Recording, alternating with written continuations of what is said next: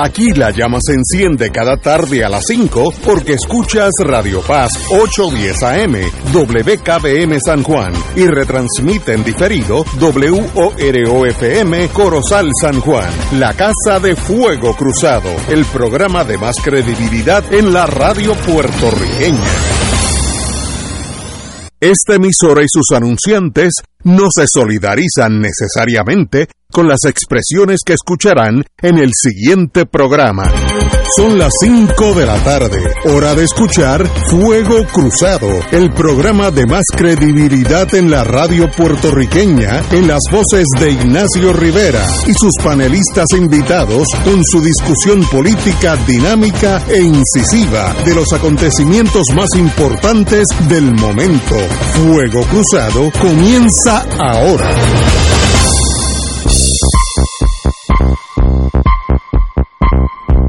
Muy buenas tardes amigos y amigas a Fuego Cruzado. Estamos empezando hoy eh, martes, el día de Severino a las 6. Hay una agenda larga con Severino ahorita. Así que vamos a empezar. Arturo, muy buenas tardes. Muy buenas tardes, Ignacio, tanto a ti como a la audiencia que nos escucha y a Will, que tenemos ahí los controles. Sin, él estaríamos hablando tú y yo nada más. Eh, eh, eh, Marilu está por llegar, así que ya misma ya mismo viene. Me, me acabo de enterar por el teléfono que Mikhail Gorbachev, el primer ministro de Rusia, que fue el que comenzó el glasnost, el enfriamiento de las relaciones y los cambios internos en lo que era la Unión Soviética, acaba de morir. Eh, él no era tan viejo, pero digo, viejo quiere decir ochenta y pico años, yo le debería estar por ahí. Eh, un hombre que cambió la historia del mundo, de la humanidad. De la humanidad, así que Después de eso han, venido algunos que han querido echar para atrás, pero así es la vida, ¿no? Pero me, que en paz descanse Mikhail Gorbachev. Todavía hay quien se pregunta que cuánto y en qué banco de Suiza le pusieron todos esos chavos para tumbar la Unión Soviética. pero ciertamente lo que tú planteas son de broma. que todavía en el pueblo ruso hay sectores y ahora con este asunto de, la guerra, el conflicto bélico con Ucrania, eh, se, ha se ha revivido, se ha reanimado ese sentir de un sector del pueblo ruso que, que añora o contempla lo que en un pasado fue y hablan de las fronteras de, de, los años 40. Así es que todavía hay una gente que piensa, en, tú lo dices en, forma de broma, en, el pueblo ruso que piensan en que es posible volver atrás. Yo creo que es imposible porque ya bueno, los cambios son tan dramáticos, ¿verdad? Una vez que Rusia se desintegra como nación, como la Unión Soviética, el proyecto. Eh, exacto. Y Estonia, Latvia, la que está más abajo, se me olvida, Bielorrusia, etcétera, ya se hacen naciones totalmente independientes. Volver para atrás, bueno, habría que tener guerras una a una. Eh, todos esos países que la que de la frontera con los países árabes, todos esos que terminan en Stan, Afganistán, no, Afganistán no, eh, bueno, se me olvidan los rusos, los ex soviéticos esas personas no creo una vez que ya empiezan a caminar solos sin tener el yugo de los estalinistas que eran eh, forzaban un lenguaje eh, pues ya, eso no creo que vuelva para atrás. Rusia tendrá que digo y con todo eso Rusia es una una nación gigantesca el doble de largo de Estados Unidos el doble de largo. este una cosa espantosamente grande pero que vivan felices y que hagan todo por, por, modernizar a Rusia, que bastante eh, avanzada ha estado en los últimos 20, 30 años. Pero eso no deja de irnos a la historia un poquito y ver, recordar aquellos años difíciles de Gorbachev, que era con Reagan, y, se amaban y se detestaban a la misma vez, había una relación esa... De amor y odio. Sí, sí. Oye, y, y tengo una... El mundo la vieja mía dice, el mundo se tiene que acabar, yo espero que no sea pronto. Justicia pide un FEI para el alcalde de Arecibo, pues uno lo que primero mira es la basura, todas esas cosas, los Santa María de este mundo, y, le, y leo una cosa que me ha sorprendido. Se le está acusando la ley 1 del 2012 eh, de la Oficina de Ética Gubernamental al reclutar otorgar contratos y mantener en puestos en el municipio a personas que han sido convictas y sentenciadas por la comisión de delitos. La misión del derecho penal no es la rehabilitación. Yo, esto va en contra de esa misión que es la misión del sistema policíaco nuestro y jurídico. En otras palabras, si usted se robó una luz roja, ya usted no puede trabajar en el, en el, en el gobierno federal, en el gobierno federal no, en, el gobierno estatal. Eso ayuda a los puertorriqueños. Eh, y, hay casos aquí, eh, la ex senadora Maritere González, eh, el médico Edgar Cancel Zapata, que son miniedad, mi, nimiedades. Y yo digo, hay alguien que está a cargo de este país eso de verdad ayuda al pobre, al que necesita un puesto, el que a los 17 años cometió un delito, y vamos a decir un delito serio de drogas, y, y ya los, cuando sale de la cárcel no, no, no puede ser ni barrendero de, del Estado. Creo que eso es un error mayúsculo y me sorprende y me duele que todavía estamos en ese, en ese estado de primitivismo en el sentido jurídico. Compañero. Pues mira, este Ignacio, yo creo que eso en gran medida históricamente ha sido un debate eh, a voces bajas, porque yo entiendo que ha habido una gran contradicción, eh, eh, partiendo de lo que tú mismo planteas, ¿verdad? Que el objetivo del el derecho penal en Puerto Rico es la rehabilitación, ¿verdad? Del penado y para eso pues se tiene el Departamento de Corrección y Rehabilitación con ese fin ese bueno, hasta el nombre eso lo mandata su, su, su ley orgánica que tiene que trabajar para ese objetivo de rehabilitar y reeducar a estas personas que delinquen y fallan a la ley. Por otro lado, como parte de, esto es un gran contrasentido también, como parte de la pulcritud y manos limpias que se requiere en el manejo de la cosa pública. Siempre se ha requerido, se ha, se ha establecido que un ex convicto pues no cualifica necesariamente para poder realizar labores de empleado o de contratistas con el gobierno de Puerto Rico porque se parte de la presunción de la mancha que tiene de haber sido convicto por algún tipo de delito que puede ser de los que involucran o implican eh, depravación moral, este, mal manejo de fondos, etcétera, la calificación que corresponda. No obstante, ciertamente eh, vemos que a la luz de los años de hoy, ¿verdad? De las fechas nuestras de estos días, eh, tenemos una realidad. En primer término, a pesar de que el gobierno ha sido históricamente una fuente de empleos para el país, como bajo el concepto de ese gobierno benefactor. Eh, pues sí, ha tenido muchos empleados y hemos visto unas corrientes ideológicas en términos de política de administración pública que apuntan a querer reducir el número de empleados gubernamentales y de las dependencias de gobierno. Eso por un lado.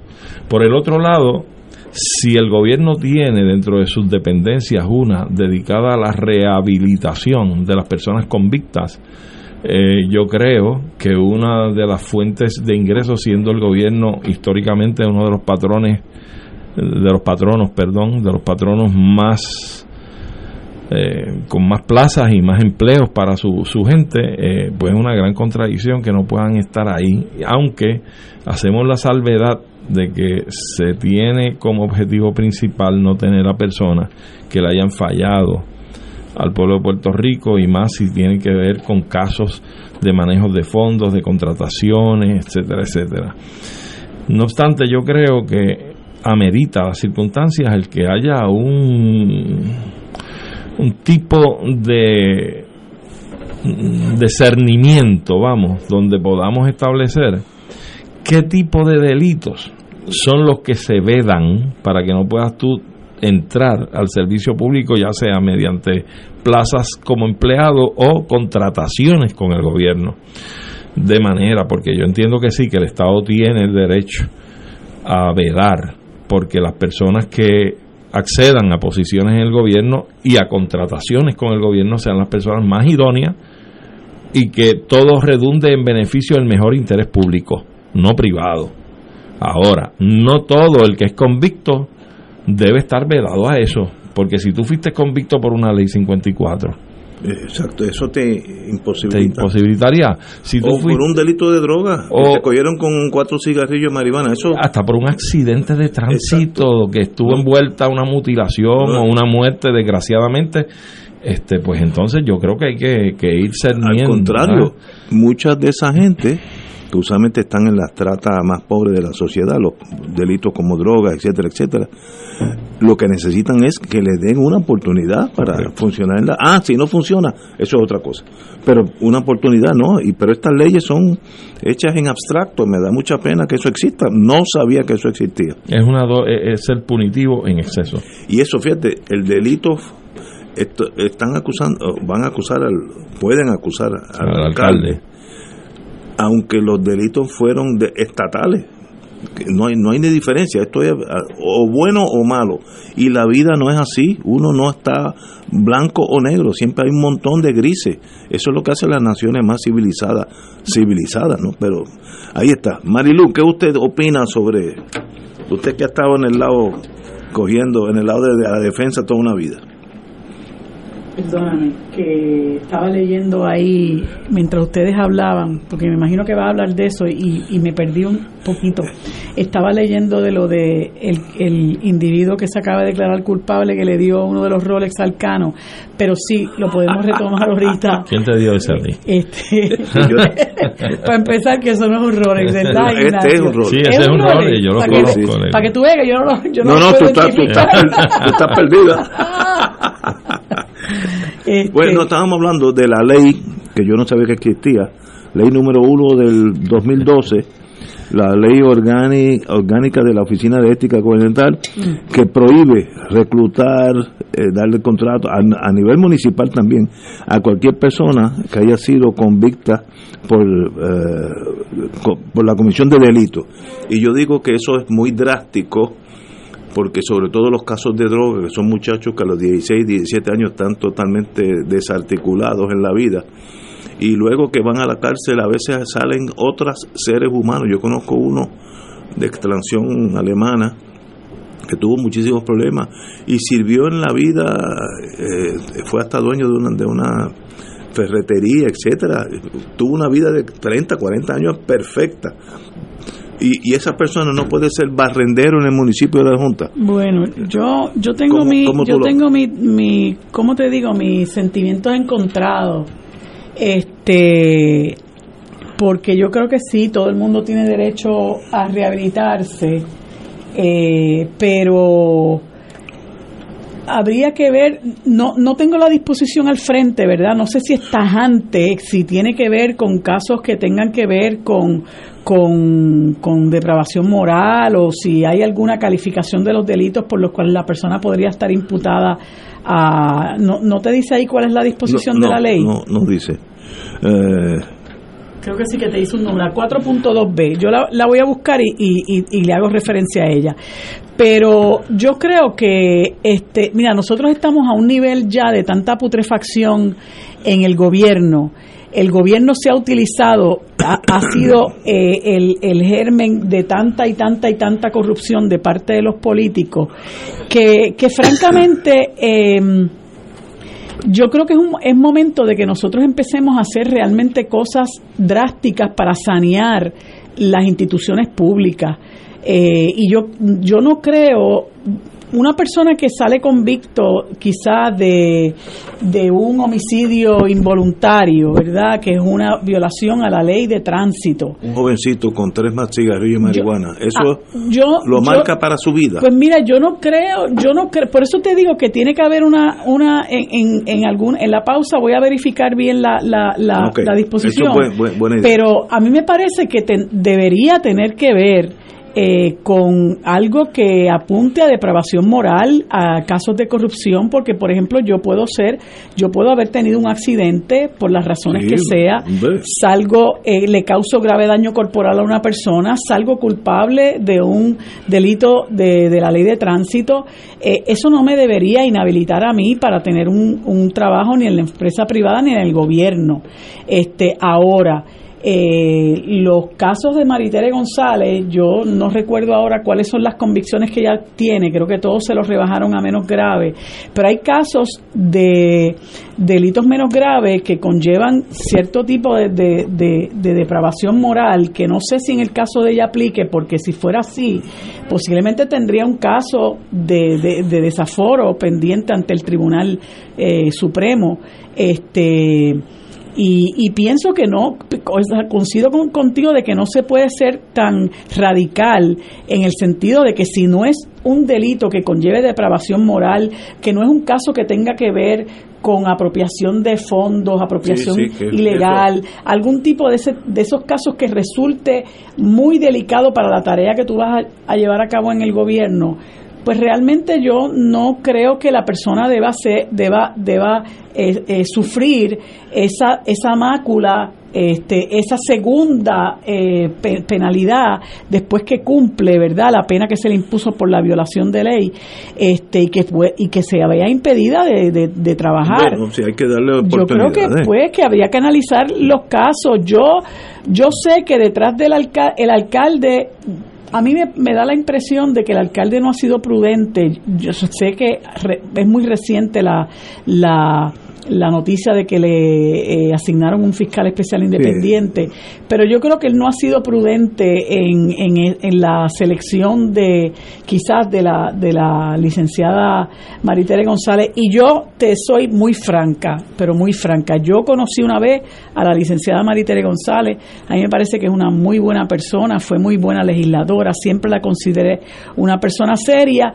Se juntó con este señor Anaudi Hernández, y, y ahí ahí quedó, ¿verdad? Este y yo creo que hay unas consecuencias que tú tienes que pagar. Ahora, si a mí me me, me procesan por delitos de esa naturaleza, este, mire, yo monto mi oficina. Yo me voy para Mayagüez y monto mi oficina. porque yo tengo que estar cogiendo contratos en un municipio? Es que esas son las cosas que yo no entiendo. La gente también se debe proteger. Entonces se expone a todo ese tipo de cosas.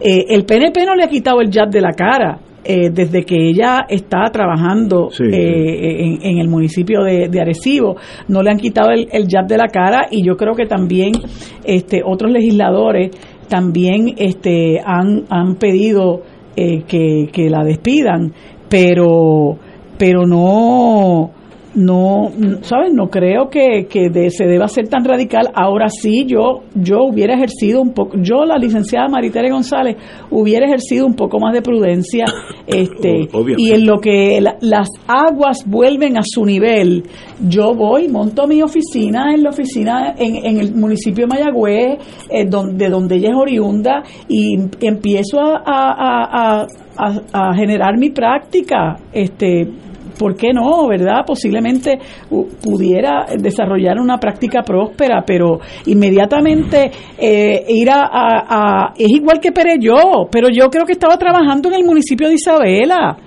¿Tú, tú me entiendes? Es que, es que son cosas... Pero mira, eh, todo esto apunta, perdonándome, este, Marilu, en primer término, el caso de Mari Tere González, yo creo que hay el mecanismo, yo creo que se obvió que no se, no se, no se utilizó o no se inició ese mecanismo que es el de rehabilitar a la persona convicta en el Departamento del Trabajo y en otras instancias gubernamentales para poderle dar el standing, o sea, un clearance, ¿no?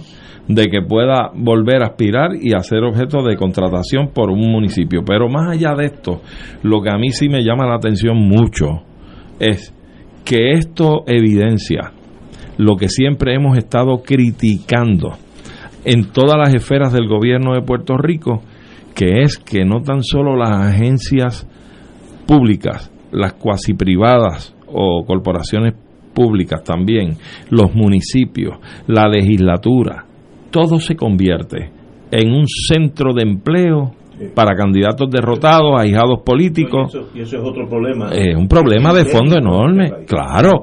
Y aquí lo estamos viendo otra vez, mira esos dos candidatos. ¿Tú sabes dónde se veía eso mucho? Cuando yo estaba en General Electric, en energía eléctrica. En, en, en energía eléctrica había personas que eran unos maestros conocedores del sistema eléctrico. Y al otro día venía el superior de él, que no sabía poner una bombilla, porque eran el aspecto político de la... Eh, Era el nombrado allí, acomodado por un político. Porque perdió la alcaldía en Gurabo y lo pusieron allí y no sabe cómo poner una bombilla. Jefe jefe jefe de suministro y nunca ha ido al colmado en su casa a hacer la compra. Mira, mira, ganándose 300 mil pesos para que otros hagan el trabajo. Vamos a una pausa, amigo, y regresamos con Fuego Cruzado. Fuego Cruzado está contigo en todo Puerto Rico. Ahora, los servicios gubernamentales están más cerca de ti. Gracias a la iniciativa Fortaleza por Puerto Rico. Este miércoles 7 de septiembre, de 8 de la mañana a 2 de la tarde, estaremos en el Gran Parque Agroturístico Ecológico y Recreativo El Dorado, en Dorado. Aprovecha que cuentas con servicios esenciales en tu propia región. Te esperamos el miércoles 7 en Dorado. Mensaje del Gobierno de Puerto Rico.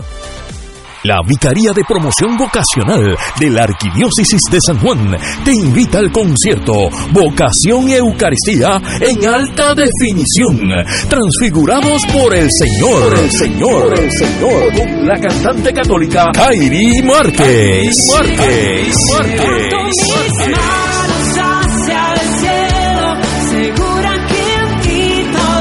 En la parroquia María Auxiliadora de Cantera, sábado 29 de octubre, 7 de la noche, con la participación especial de Joseph Full of Him y otra sorpresa. Disfruta de una experiencia que edificará el espíritu.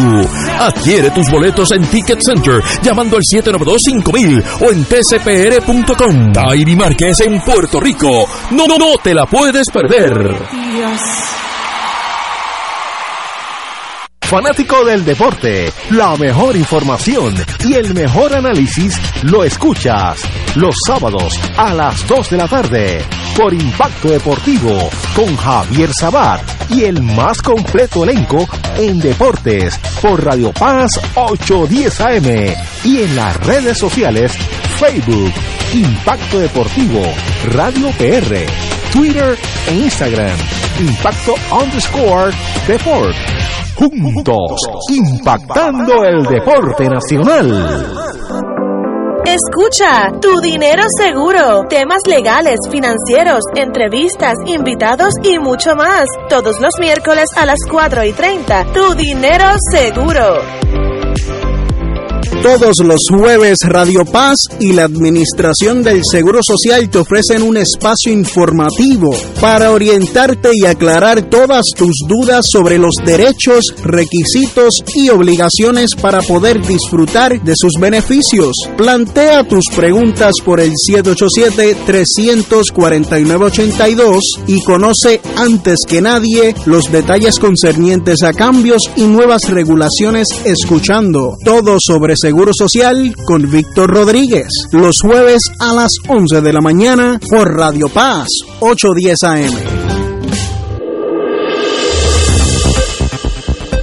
Y ahora continúa Fuego Cruzado.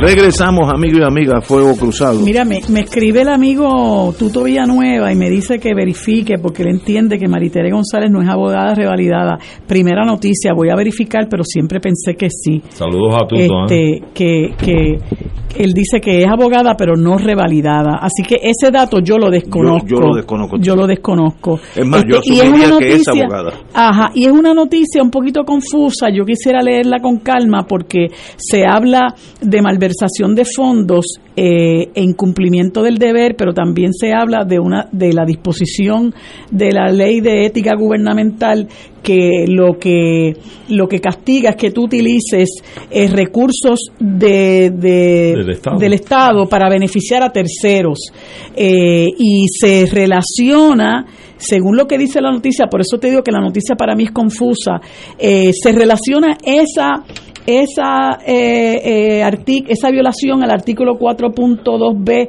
de la ley de ética gubernamental con la concesión de estos contratos. Habría que ver, porque mira, este eh, hay muchas veces, y no lo digo necesariamente por este caso, pero hay muchas veces donde eh, la fiscalía estira mucho el chicle este, y, y, e y le da una interpretación a las disposiciones penales que realmente no necesariamente se ajustan a los hechos por los que están imputando a, cierta persona. Así que eso hay que verlo en sus méritos. Yo por la noticia nada más se me hace muy difícil este eh, decir pues eh, nada más pero pero si la si la la ex senadora Maritere González no es abogada pues mira este, habría que ver cuál es la disposición que dice que tú no puedes contratar a nadie que sea convicto, porque es que de nuevo volvemos, hay convicciones y hay convicciones, ¿verdad? Tú puedes haber cometido un error en la vida, te cogieron con dos cigarrillos de marihuana y te van entonces a, estigmatizar por el resto de tu vida, ¿entiendes? Y como tú dices, te dan un trabajo de mantenimiento en un municipio, este, entonces tampoco lo puedes aceptar.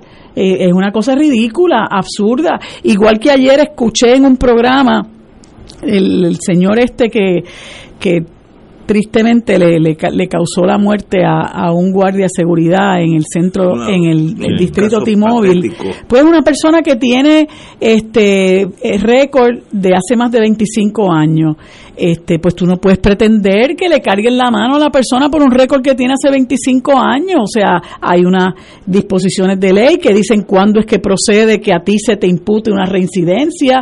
Hay unas disposiciones de ley para emitir sentencias con agravantes. Este, entonces rápido viene la, independientemente de lo deleznable que pueda ser, puedan ser los hechos.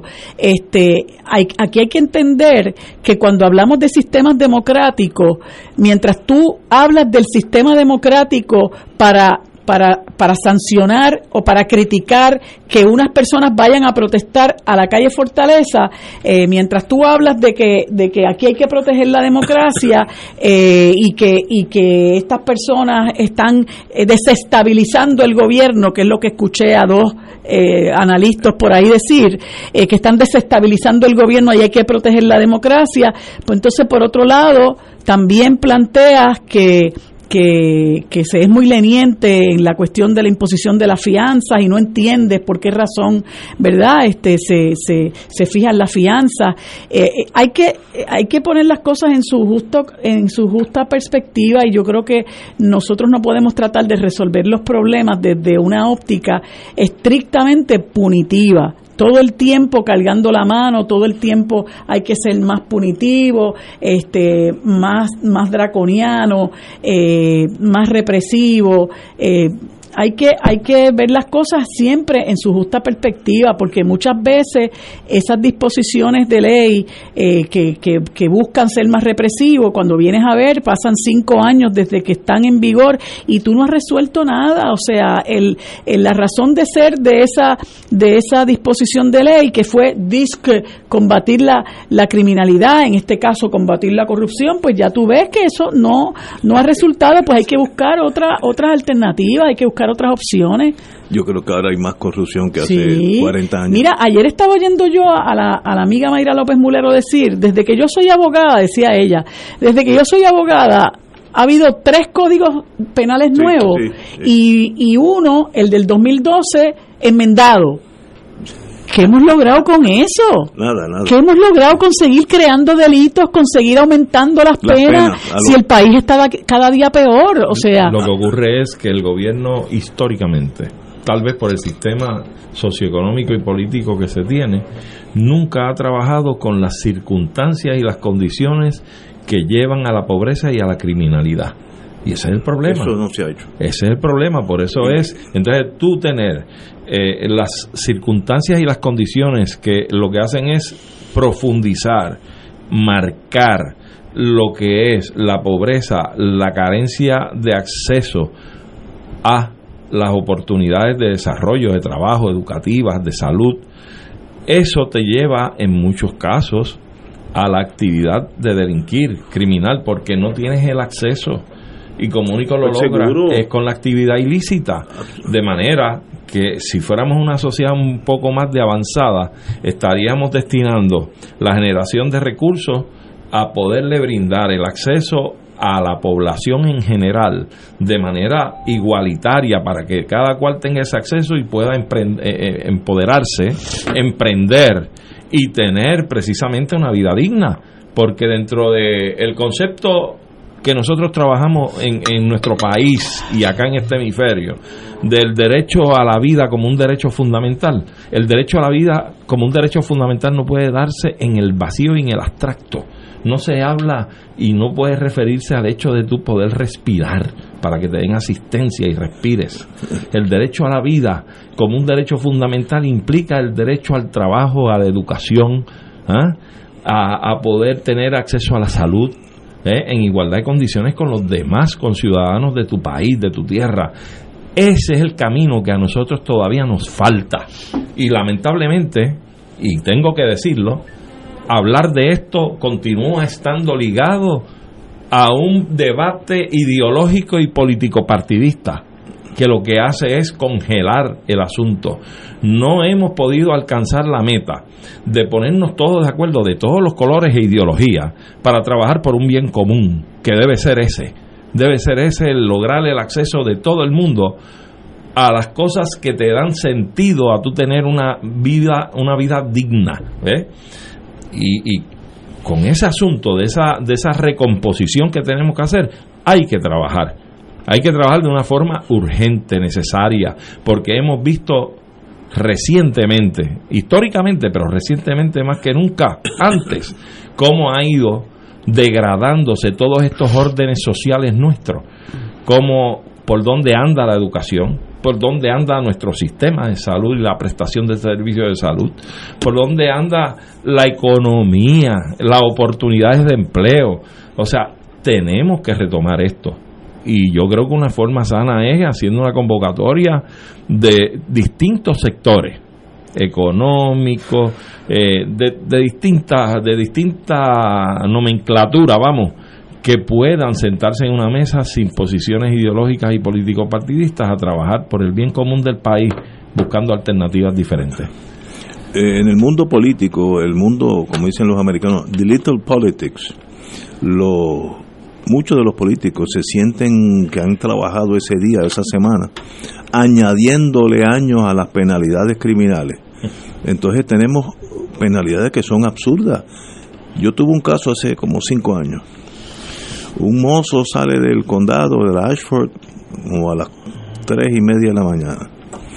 Se está fumando una colilla de marihuana. Eso es un hecho que no lo vamos a negar, pasó. Tenía la, la luz de la tablilla apagada y la policía lo para. Cuando baja el cristal, eh, huele a marihuana. El policía, los dos policías que están allí, gente buena, le dicen, mira, deja esa, ¿sabes? Aquí un una, una colilla, vete para tu casa, guía bien.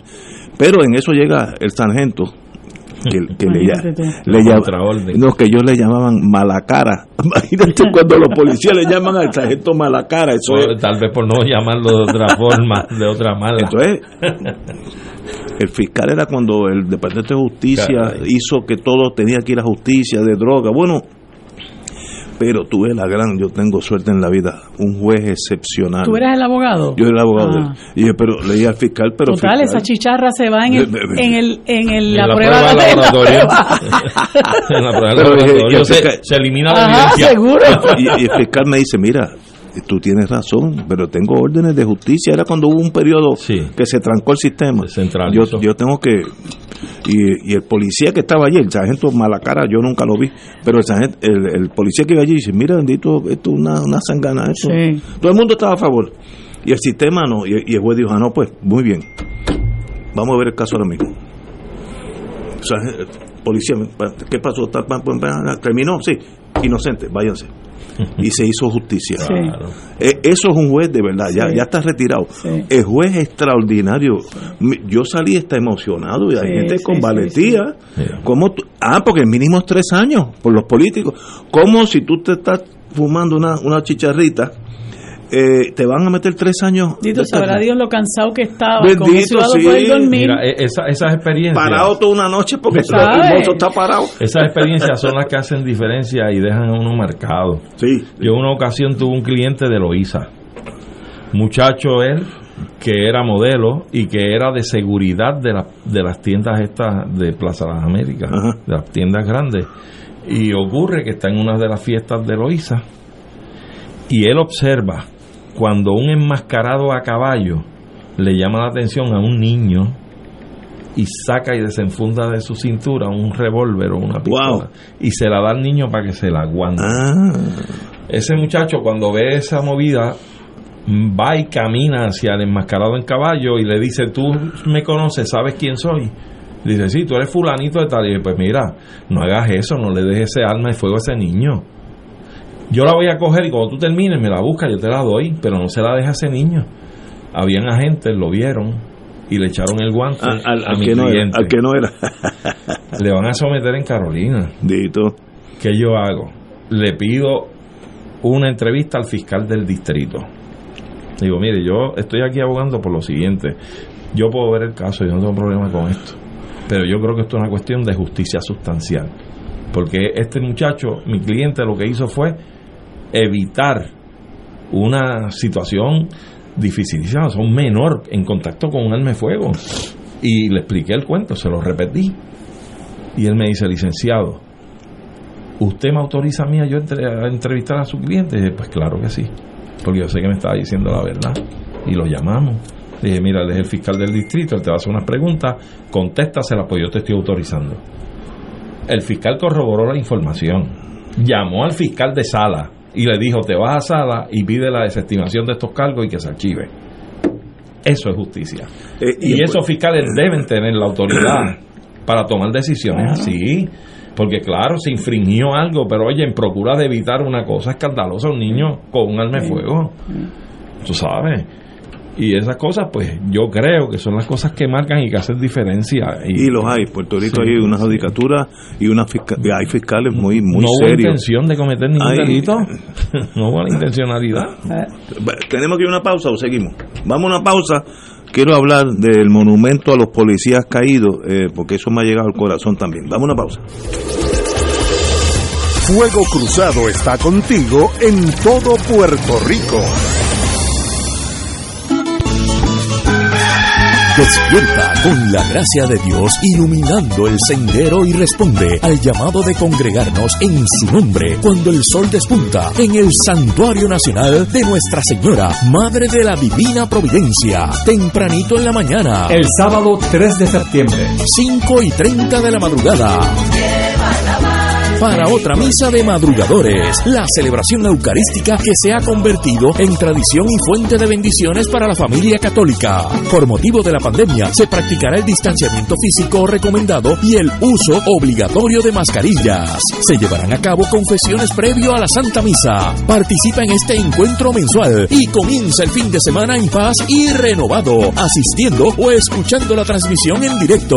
Misa de madrugadores por Radio Paz 810 AM o Radio Paz 810.com y oro 92.5 o radio radioorofm.com. Info santuario de la providencia.org 787 646 9448.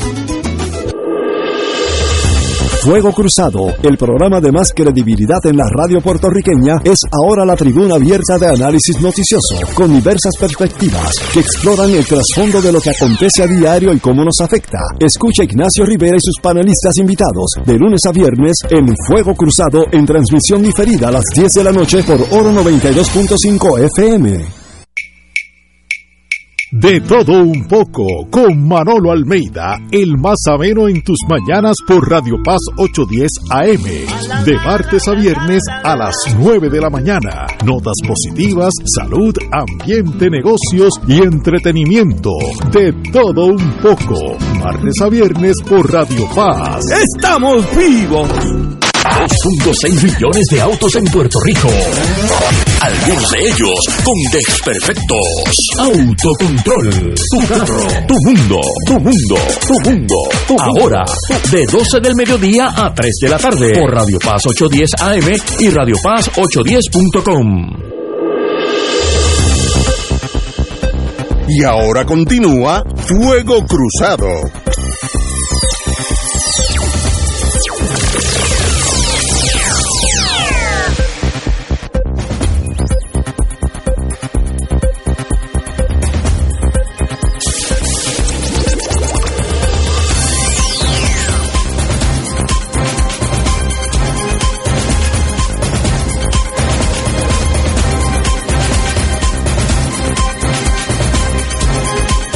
Regresamos, amigo, amiga.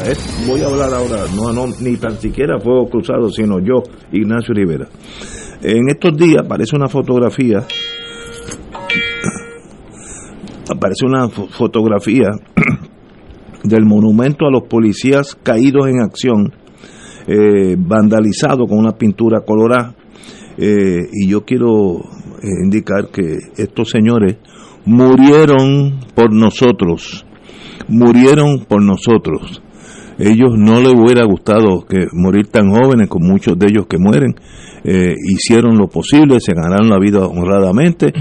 Puede haber todo en la vida, tiene excepciones, pero murieron en acción por la sociedad puertorriqueña y merecen el respeto que todo ser humano merece. Lo único que estos son señores que merecen una gran respeto y admiración porque hicieron, dieron el sacrificio final sublime de su vida por los nietos míos.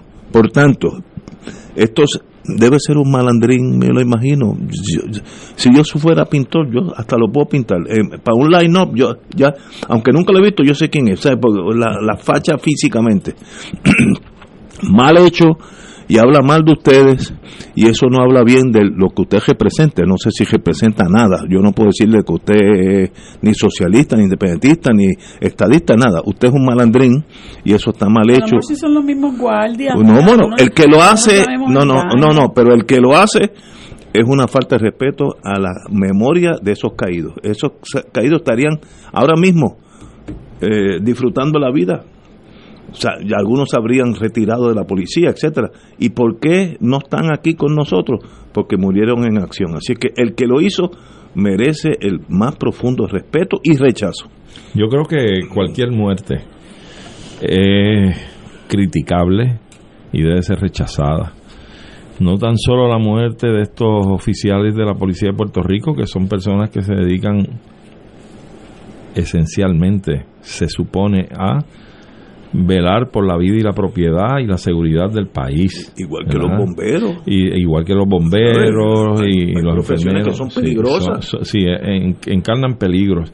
También debe ser criticable las muertes, no tan solo a mano de los policías, de civiles, También. sino también las muertes por los crímenes, ¿verdad? Por la- crímenes pasionales, crímenes de, de, de- de trasiegos de droga, en fin, todas las muertes tienen que ser criticadas y tienen que ser sentidas, pero definitivamente pues esto es un asunto que eh, encarna unas controversias, unos sentimientos, yo creo que nada justifica lo que se ha hecho, ¿verdad? Claro, es una expresión, es una expresión de alguien que por algún tipo de inconformidad pudo haber hecho eso. Y yo me imagino que tú, Ignacio, si te cae un acusado como ese, con un acto como ese, podrías tal vez levantar la defensa de que quiso simbolizar que al ser caído Sí. faltaba el elemento de la sangre. Y por eso esa pintura colorada. Y si yo fuera Ah. juez, busco cuál es el máximo por este delito. No, no, pero- cinco pero- años. pero- cinco no, años. no, pero no te pongas las No, drogas. no, no, Cumpla yo- con la ética la defensa. Ah, bueno, Entonces, como defensa, yo alego, es un buen argumento. Bueno. Yo puedo comen- Ahora, Sí, si sí, soy pero- juez, fuera de, fuera de la broma, fuera de broma. Uno no puede permitir no eso. Se, no se debe hacer y, y debe ser algo que debe ser en todas las direcciones. O sea, Mira, todas- aquí me, aquí me dice un, un agente ya retirado, tengo a mi amigo, en eh, su nombre inscrito en la pared, agente Jimmy Wilson Ortiz. Ese murió en acción. Pues este amigo ya está jubilado. Los lo recuerda, Lo porque eran recuerda, sus panas. claro, Es como claro. si pasa aquí algo y, y mueres No, tú o muero. triste. Oye, No, no, y, bueno, no, y- bueno. y los policías puertorriqueños son nuestros hermanos y realizan Bueno. un trabajo de gran valor también. Yo no creo que haya una sola persona en este país que no, no. que no se conduela, ¿verdad? Por- por- Cuando ve que un policía que está en el cumplimiento de su deber fallece, o un policía incluso que los ha habido, francos de servicio que intervienen También. Sí, en, de- en- de en la mejor situaciones Demostrando que esa es su a todo el mundo le duele, ¿verdad? Pero fíjate, a mí me, cu- me, re- me resulta curioso algo. En un momento dado, yo no sé si, a- si, a- si ahora, esa estadística no sé cuánto se ha actualizado, pero en un momento dado habían muerto más trabajadores de la UTIER eh, generando electricidad que policías en el cumplimiento de su deber. Y a mí me duele cómo hay gente irresponsable en los, en los medios de comunicación, en las redes sociales, que los tratan como si fueran unos pillos, como si hubieran desfalcado las arcas de la Autoridad de Energía Eléctrica. Son una partida de irresponsables, porque cuando nosotros no teníamos luz en momentos difíciles, en todos los huracanes y las tormentas que han venido aquí, esa gente salía de sus centros de trabajo dejando atrás su hogar, su familia, la comodidad del hogar, ¿verdad? Porque tú estás cómodo en tu casa aunque tú no tengas luz. Ellos tienen que salir a trabajar, a treparse donde sea que se tengan que trepar para devolverle la luz a la gente. Y entonces aquí hay personas tan eh, inhumanas, ¿verdad? Tan desalmadas, tan irresponsables, eh, que con tal de favorecer lo que está pasando ahora mismo con Luma y demonizar a los a los trabajadores de la UTIER, a quienes culpan del desmadre del sistema eléctrico, eh, no, no reconocen la valía de estos trabajadores y lo importantes que son para devolvernos un servicio esencial como es el servicio de energía eléctrica. Mira, yo escuchaba el otro día creo que lo comenté aquí, eh, a la alcaldesa de Loíza, que la entrevistaron en un, Muy- en muy un medio de comunicación. Buena. Ella dice, mira, nosotros se nos va la luz todos los días, todos los días. Eh, y decía, pero usted nunca le ha pasado eso. Bueno, sí, antes me pasaba, se nos iba también la luz, pero ¿sabe cuál es la diferencia? Que yo llamaba y en cuestión de nada yo tenía la brigada aquí. Ahora yo he tenido que esperar porque no me contestan el teléfono en Luma. Y me pude comunicar con un supervisor porque el individuo andaba por el por el municipio de Canóvana y la alcaldesa de Canóvana, con la que ap- aparentemente tiene buena comunicación, se lo puso al teléfono y el individuo le dijo tan ancho eh, cuando le, cuando le toque pero con pero ella dice con la gente de la UTIER eso no hubiera ocurrido. Igual que gente es gente diestra que sabe que, que bregan con lo que llaman líneas vivas y saben que se están arriesgando están arriesgando su vida y deciden deciden hacerlo. Hoy día hay cientos de esos trabajadores desplazados por diferentes agencias de gobierno haciendo trabajos que no son los trabajos para los que ellos están adiestrados. Y nosotros estamos perdiendo ese servicio, un servicio que sabemos que ellos están en la mejor disposición de seguir dando porque para eso fueron adiestrados. Y entonces duele, tanto como tú te indignas por eso que pasa ahí, hay que indignarse cuando la gente irresponsablemente la emprende contra los trabajadores de la UTIER, sencillamente por defender a unos saqueadores, ¿verdad? Que, que como lo es la empresa esta eh, de Luma, Luma. y a su jefe eh, eh, principal, Pedro Pierluma. Marilu, que tú, ¿Tú sabes quién pero- puso Pedro Pierluma? Néstor Dupré. Ah, sí, Néstor con su creatividad. Pedro Pierluma. Mira, yo creo que con los empleados de Lutier se ha, se ha cometido un- una gran injusticia. Yo conocí uno muy bien que ahora está- trabaja con Flo- Florida Power en, en Tallahassee, por allá arriba. Eh, esos celadores, los que, los que bregan con miles de voltios, eso es hasta más peligroso, creo, que ser policía. Tú te estás jugando la vida. Cada vez que tú se subes a una torre de esa, un error y tú estás muerto, porque Oye, ahí, ahí no hay... Lo suben en helicóptero. Sí, imagínate. Lo dejan ahí. Sí. Y cuando termina, va Sí. a un helicóptero y lo recoge y lo eso es. Nosotros vimos muchos de esos visuales cuando María. Cuando Sí, María. sí, sí. Eran cosas eh, eh, eh, eh, que un- uno se quedaba perplejo, En de un caso, un demandado que yo tenía en un caso y, que estaba acusado por un accidente de tránsito, eh, tenía un problema de alcohol enorme. Y cuando yo me pongo a ocultar, el hombre era de estos celadores que los trepaban en helicóptero en las torres de muchos voltios de transmisión. No, hay una de 38 mil voltios que iba para la- las plantas de la General Electric. Tú sabes, eh, cuando un, el radio tuyo o el teléfono tuyo, que es 110, ahora mismo Marilu está conectada, eso es 110. Imagínate 38 mil. Eso te, calma, te hace un chicharrón en, en- en medio segundo.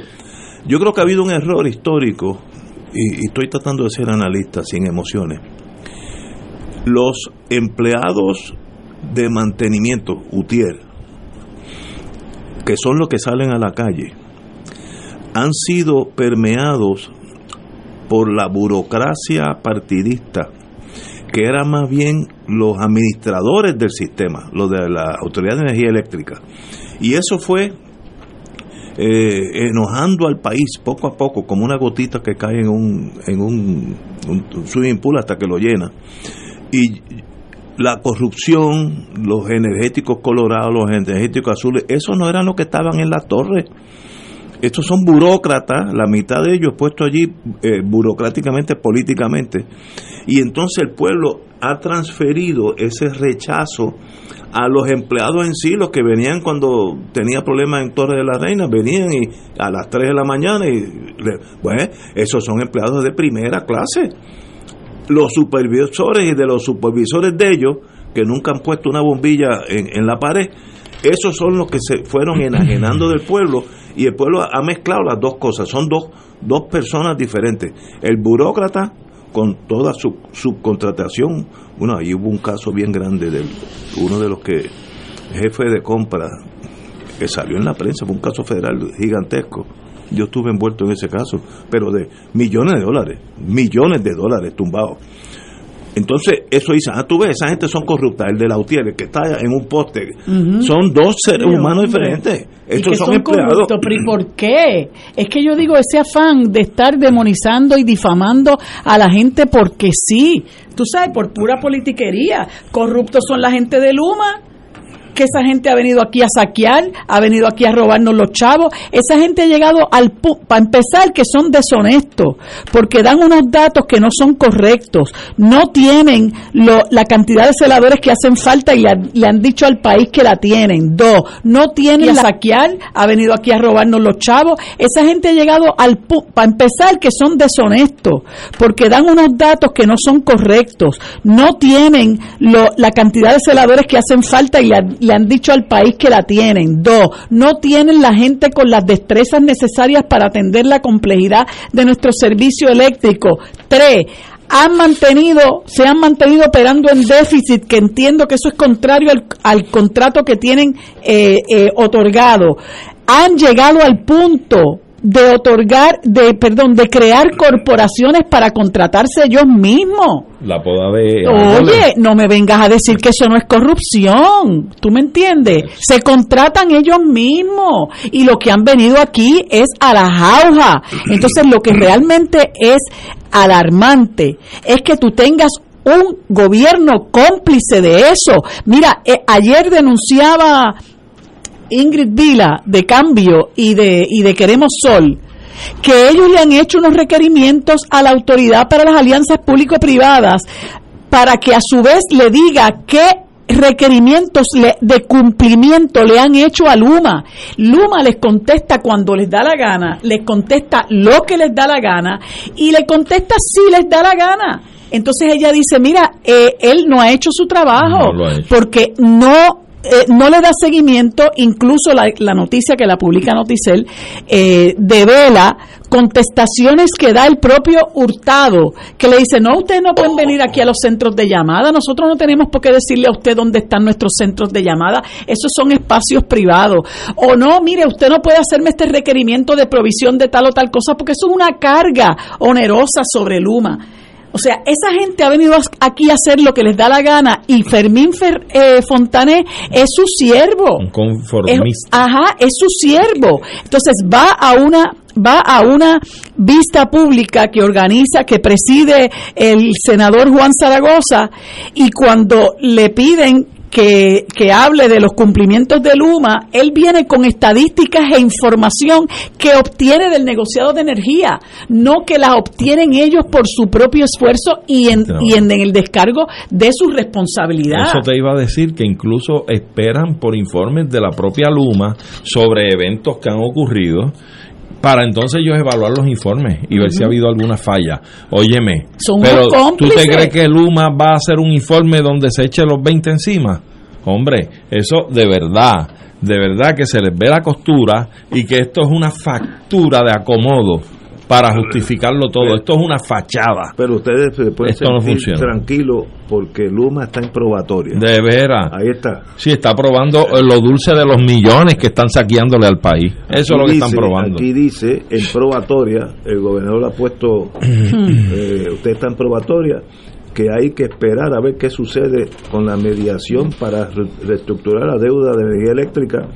Eh, eso no tiene nada que ver con luz. Sí, hombre. determinar qué futuro la empresa. bueno, esto es fácil. Las cosas, las cosas son tan fáciles que a veces los abogados son los que se equivocan.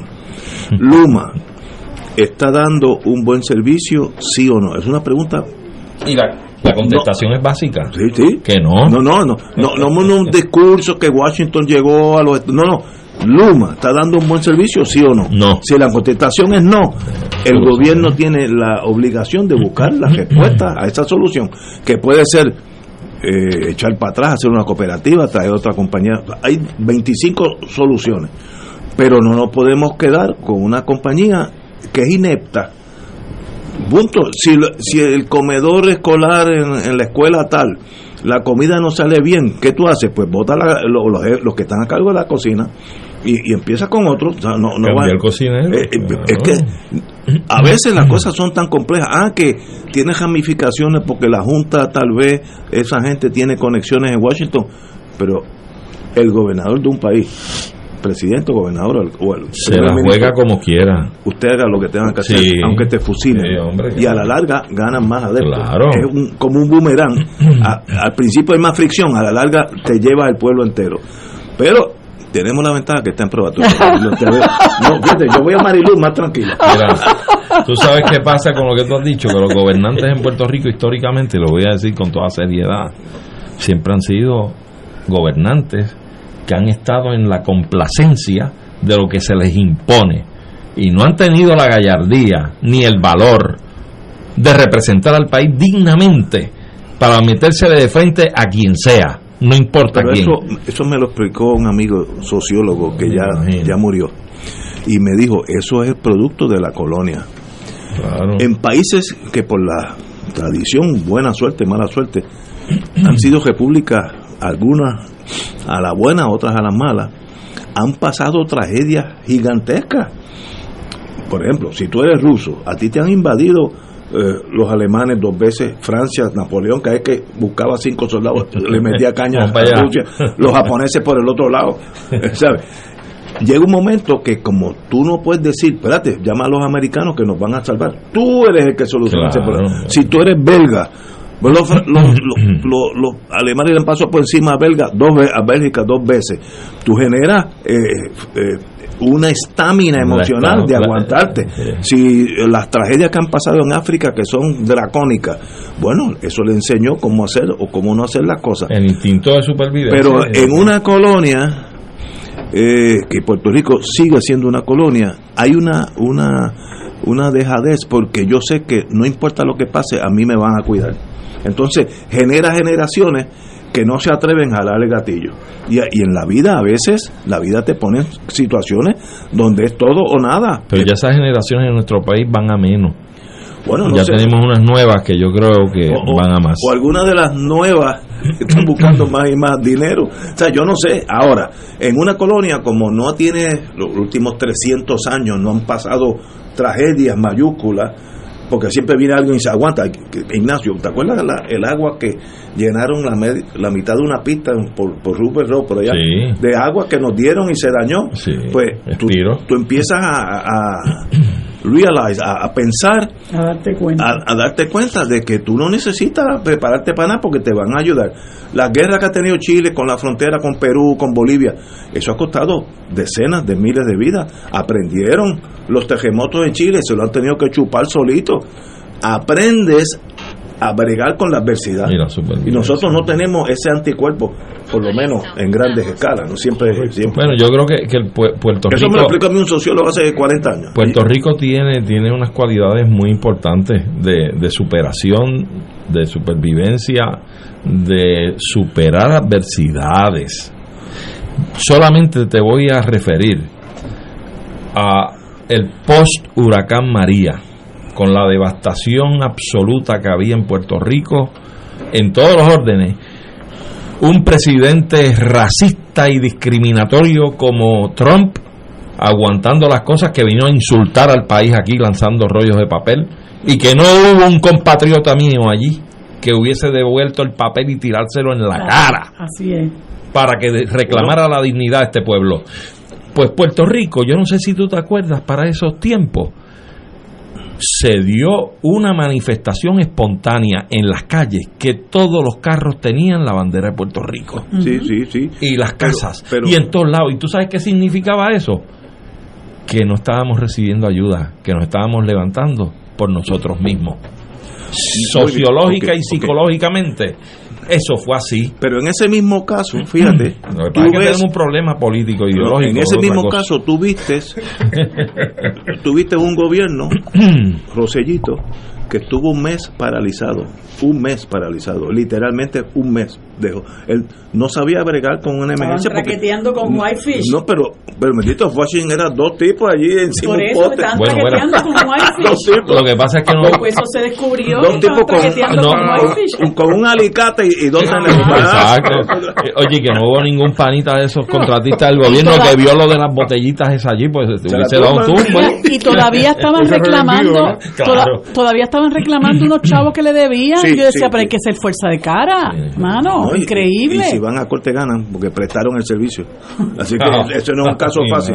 Porque no, eso es fácil. El, ledger, fulanito tuve que pagar un poste. Y después con cobra. Después de, de, de Whitefish vino cobra. Nosotros perdimos un mes, a diferencia del, del gobernador de San Tomás, que desde que antes que llegara la, la tormenta, él había pedido ya ayuda antes que llegara. Oye, y otras, gobernador. Y, otras islas vecinas, ¿saben lo que hacen? Cuando ya es inminente, viene la, viene el azote brigadas, vamos a tumbar los generadores, vamos a tumbar aquí, vamos a tumbar acá, para que para minimizar el daño, a la infraestructura. Y aquí eso no se le ocurre. Señores, vamos a una pausa y regresamos con la hora de Severino.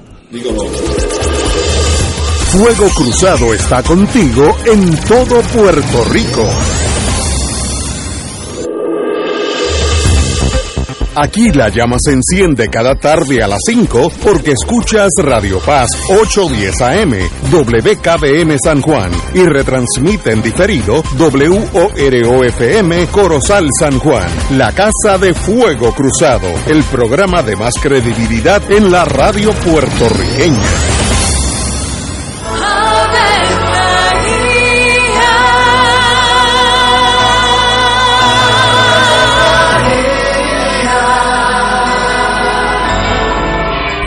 El del Señor anunció a María. Y ella concibió por obra del Espíritu Santo. Dios te salve María, llena eres de gracia, el Señor es contigo. Bendita tú eres entre todas las mujeres, y bendito es el fruto de tu vientre Jesús. Santa María, Madre de Dios, ruega por nosotros pecadores, ahora y en la hora de nuestra muerte. Amén. He aquí la esclava del Señor. Hágase mí según tu palabra. Dios te salve María, llena eres de gracia, el Señor es contigo. Bendita tú eres entre todas las mujeres y bendito es el fruto de tu vientre Jesús. Santa María, Madre de Dios, ruega por nosotros pecadores, ahora y en la hora de nuestra muerte. Amén. Y el Verbo se hizo carne. Y habitó entre nosotros. Dios te salve María, llena eres de gracia, el Señor es contigo. Bendita tú eres entre todas las mujeres, y bendito es el fruto de tu vientre Jesús. Santa María, Madre de Dios, ruega por nosotros pecadores, ahora y en la hora de nuestra muerte. Amén. Ruega por nosotros, Santa Madre de Dios. Para que seamos dignos de alcanzar las promesas de nuestro Señor Jesucristo. Oremos. Derrama, Señor, tu gracia sobre nosotros, que por el anuncio del ángel hemos conocido la encarnación de tu Hijo, para que lleguemos por su pasión y su cruz a la gloria de la resurrección, por Jesucristo nuestro Señor. Amén. Gloria al Padre, al Hijo y al Espíritu Santo. Como era en un principio, ahora y siempre, por los siglos de los siglos. Amén. Proclama mi alma la grandeza del Señor. Se alegra mi espíritu en Dios mi Salvador. Guidon Pierre Maimí es paciente renal y necesita un trasplante de riñón urgentemente. Si toca tu alma ser quien le haga ese regalo de vida, a Guido al donarle un riñón, comunícate al 787-642-8918 o al 787-640-8927 o arroba gmail.com g u y latina d o punto u m p y latina e r r e arroba gmail.com haz este regalo de vida. Dios te bendiga. Y ahora continúa Fuego Cruzado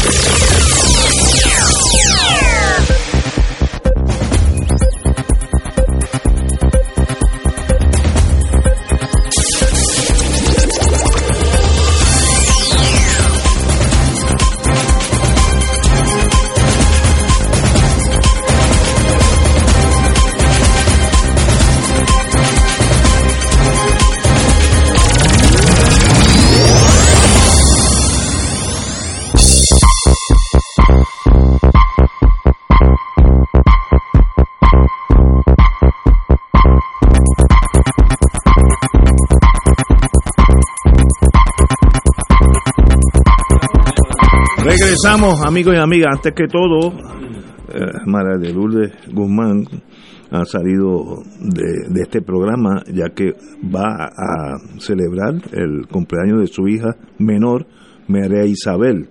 Así que no conozco a María Isabel, yo creo que conozco a la mayor, que la que es abogada, eh, pero un privilegio. Usted tiene una madre que vale oro, así que Felicidades, ¿sabe? A María. Isabel. Igualmente, muchas felicidades. Bueno, empecemos con lo que acaba de salir en la hora de Severino, y es que Mikhail Gorbachev muere. eh, yo ni sabía que. eh, yo creo que es una sorpresa para todos, pero. casi- Acaba de romper, eso acaba de romper ahora. hace- a los hace una hora y 91 media. años, Sí, 91 sí, eso años no- fue el último presidente de la Unión Soviética. Ahí se, El primero y el último. el pri- Porque no hubo antes presidente, de hecho. Exacto. Antes Esa era- posición se creó, antes era secretario general. es verdad. Eh, y, y esa posición se creó cuando él asumió, fue el primer presidente de la Unión Soviética y el último, dicho sea de paso. Wow. Eh, quería decir algo bien brevemente antes de ir a eso, que es muy importante. Eh, ustedes estaban comentando ahorita sobre el asunto de las ayudas a los países cuando hay desastres, ¿no? Ahí. Y de hecho, hoy mismo se anuncia que Naciones Unidas acaba de, de dar un fondo de 160 millones a Pakistán. Pakistán está ahora mismo con un desastre que han muerto más de 1.100 personas Ahogada. ahogadas. Wow. Hay Ay, un tercio del país está bajo agua, un tercio. Un país que es gigantesco, no estamos hablando de cualquier cosa. Así que es interesante porque la gente, a veces no sabemos bien, ¿verdad? Pero, eh, porque estamos muy ensimismados. Pero eh, el país, se- el mundo se mueve y ayuda a los demás países.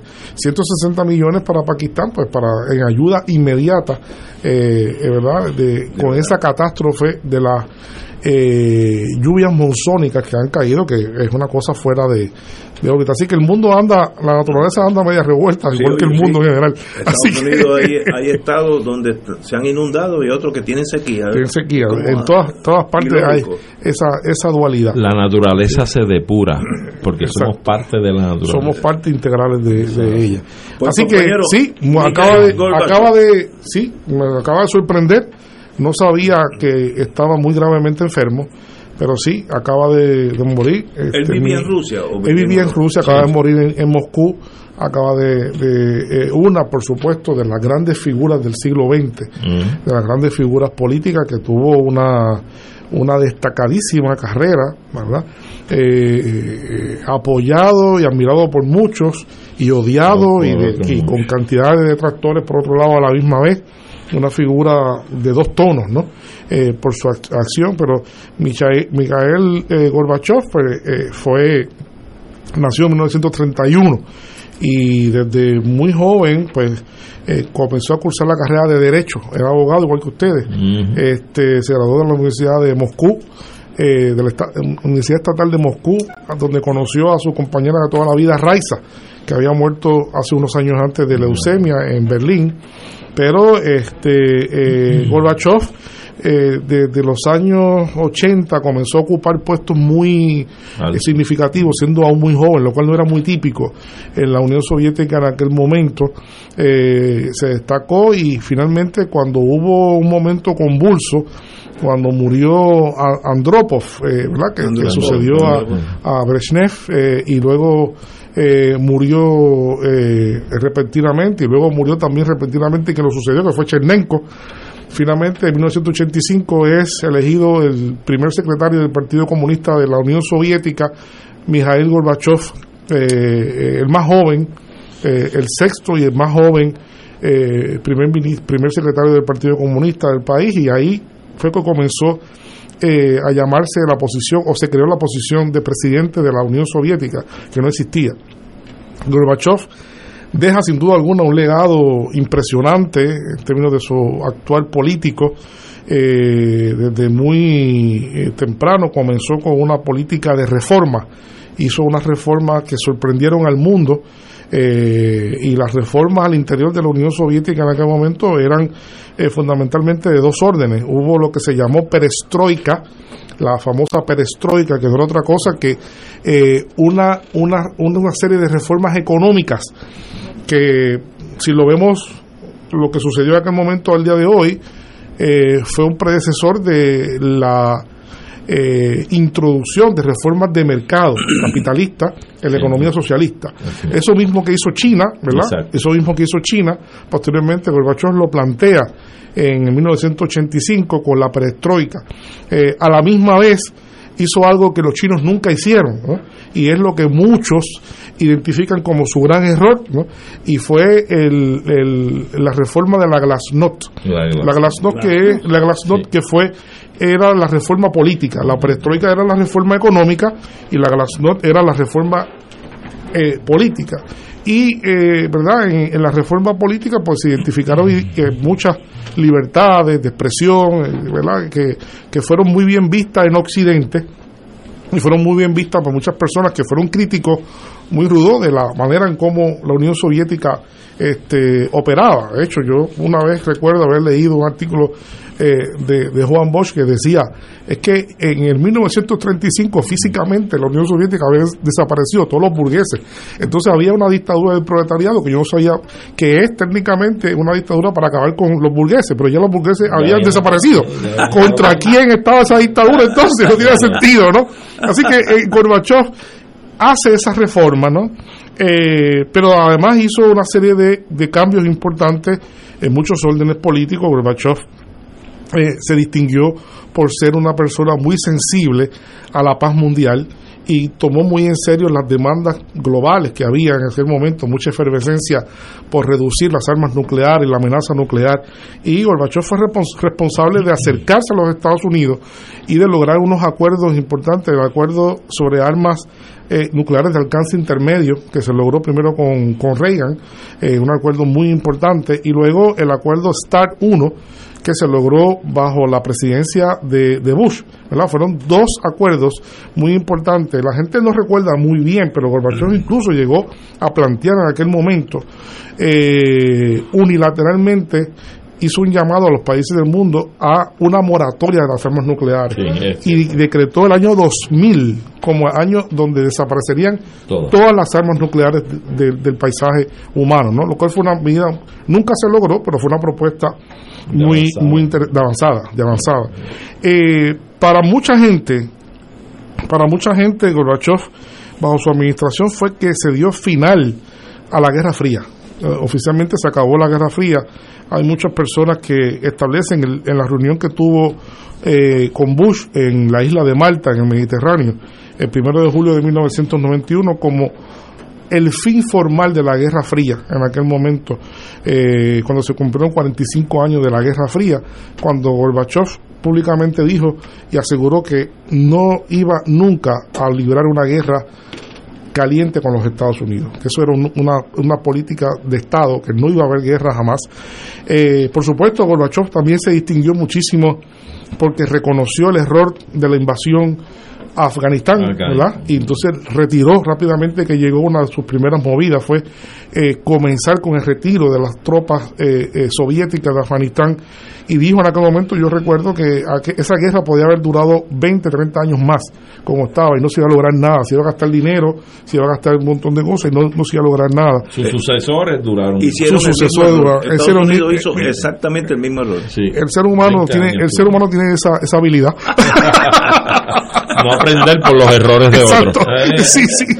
Eh, pero sin duda alguna, una de sus grandes contribuciones eh, fue también el, el consentir la reunificación de Alemania. Eh, había un Sí, gran sí. deseo desde la Segunda Guerra Mundial. Alemania había quedado dividida, ¿verdad? En dos países, como sabemos, que Ah, era sí, el paisaje típico de la Guerra Fría, Alemania del Este, Alemania Occidental, y entonces eh, sabemos que en la guerra, en la Segunda Guerra, eh, hubo la repartición de las potencias ganadoras. ¿no? Eh, una parte de Alemania se la quedaron como zona de, de control los franceses, otra zona se quedaron los ingleses, otra zona se quedaron los americanos y otra parte se quedaron los, los, los soviéticos, ¿verdad? En ese momento. Entonces, sin el consentimiento de la Unión Soviética jamás se hubiese podido conseguir la unificación de Alemania, imposible. Y eso se logró y se unificó. Y es importante destacar que él fue el que dijo en aquel momento, y eso está en los documentos desclasificados ya, eh, como me dijo los otros días, un, un, un asiduo a este programa, ¿no? Me dice que, eso está desclasificado ya, cuando Gorbachev eh, le dijo que estaba de acuerdo en que se unificara a Alemania, pero eh, que jamás la OTAN pasara de Alemania hacia el este, ¿no?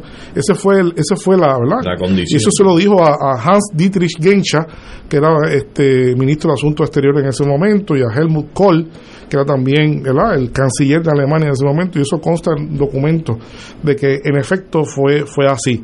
Eh, por todas estas cosas, a Gorbachev hay también que recordar que se le otorgó el Premio Nobel de la Paz en 1990, ¿verdad? Se le otorgó el Premio Nobel de la Paz, así que es una personalidad eh, grande, como dije, muy controvertida, eh, con muchos muchos admiradores y con muchos detractores por todas partes, eh, de todos los colores, de todos los estilos, ¿verdad?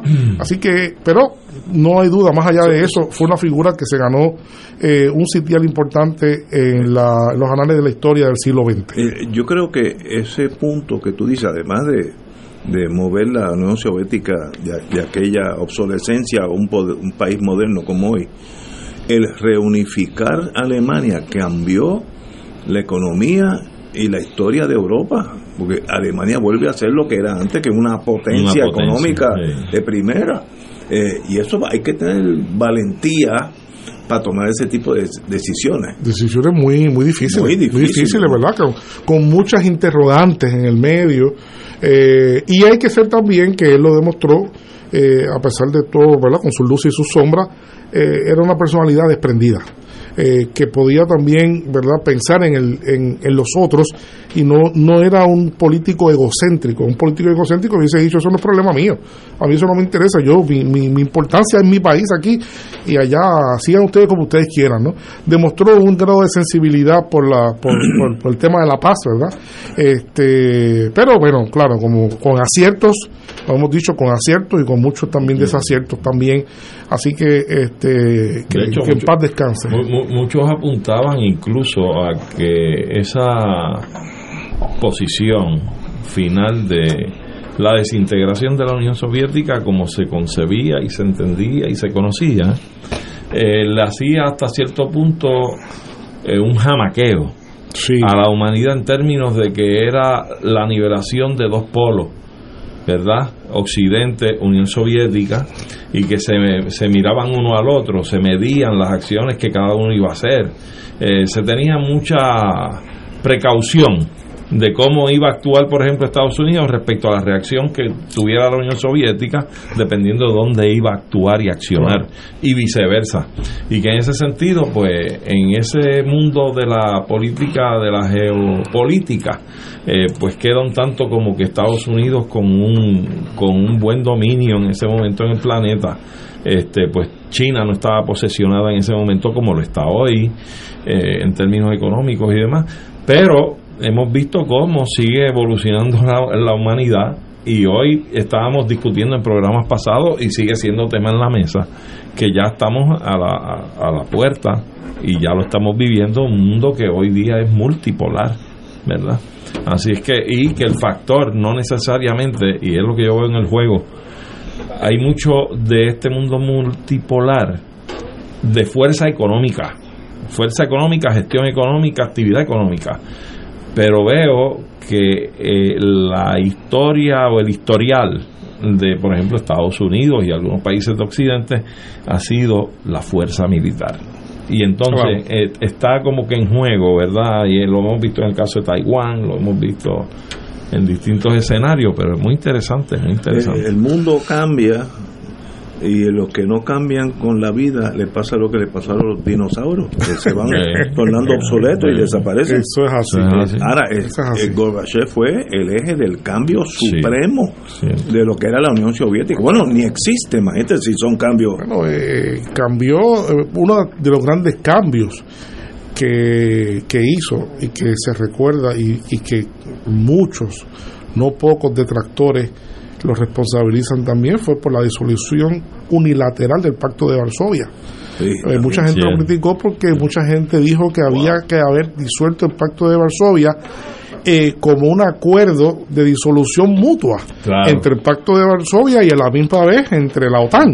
Disolver ambas alianzas juntas. Claro. Él quiso, ¿verdad?, crear presión, pero realmente esa presión no surtió efecto porque desapareció el Pacto de Varsovia, que era la única fuerza que se le podía equilibrar a la, a A la la OTAN, OTAN. pero la OTAN nunca desapareció y hemos visto lo que hemos visto, Lo ¿no? que se ha fortalecido a través del tiempo y que mucha gente pensaba que la OTAN iba a, a caracterizarse por tener una obsolescencia que realmente no, no, no ha sido así, ha logrado reinventarse primero con la guerra contra el terrorismo y ahora pues eh, es punta de lanza en lo que está pasando en la ofensiva eh, eh, para sostener un mundo unipolar en contraposición a lo que es ya evidente, ya el mundo es realmente multipolar en este momento, no- Claro. no cabe duda de eso. Rusia, Rusia, como eso queda al otro lado del mundo, literalmente, uno conoce poco de ese mundo y Ucrania ha traído a la superficie el factor económico que es Rusia hoy, Sí. lo del gas a Europa.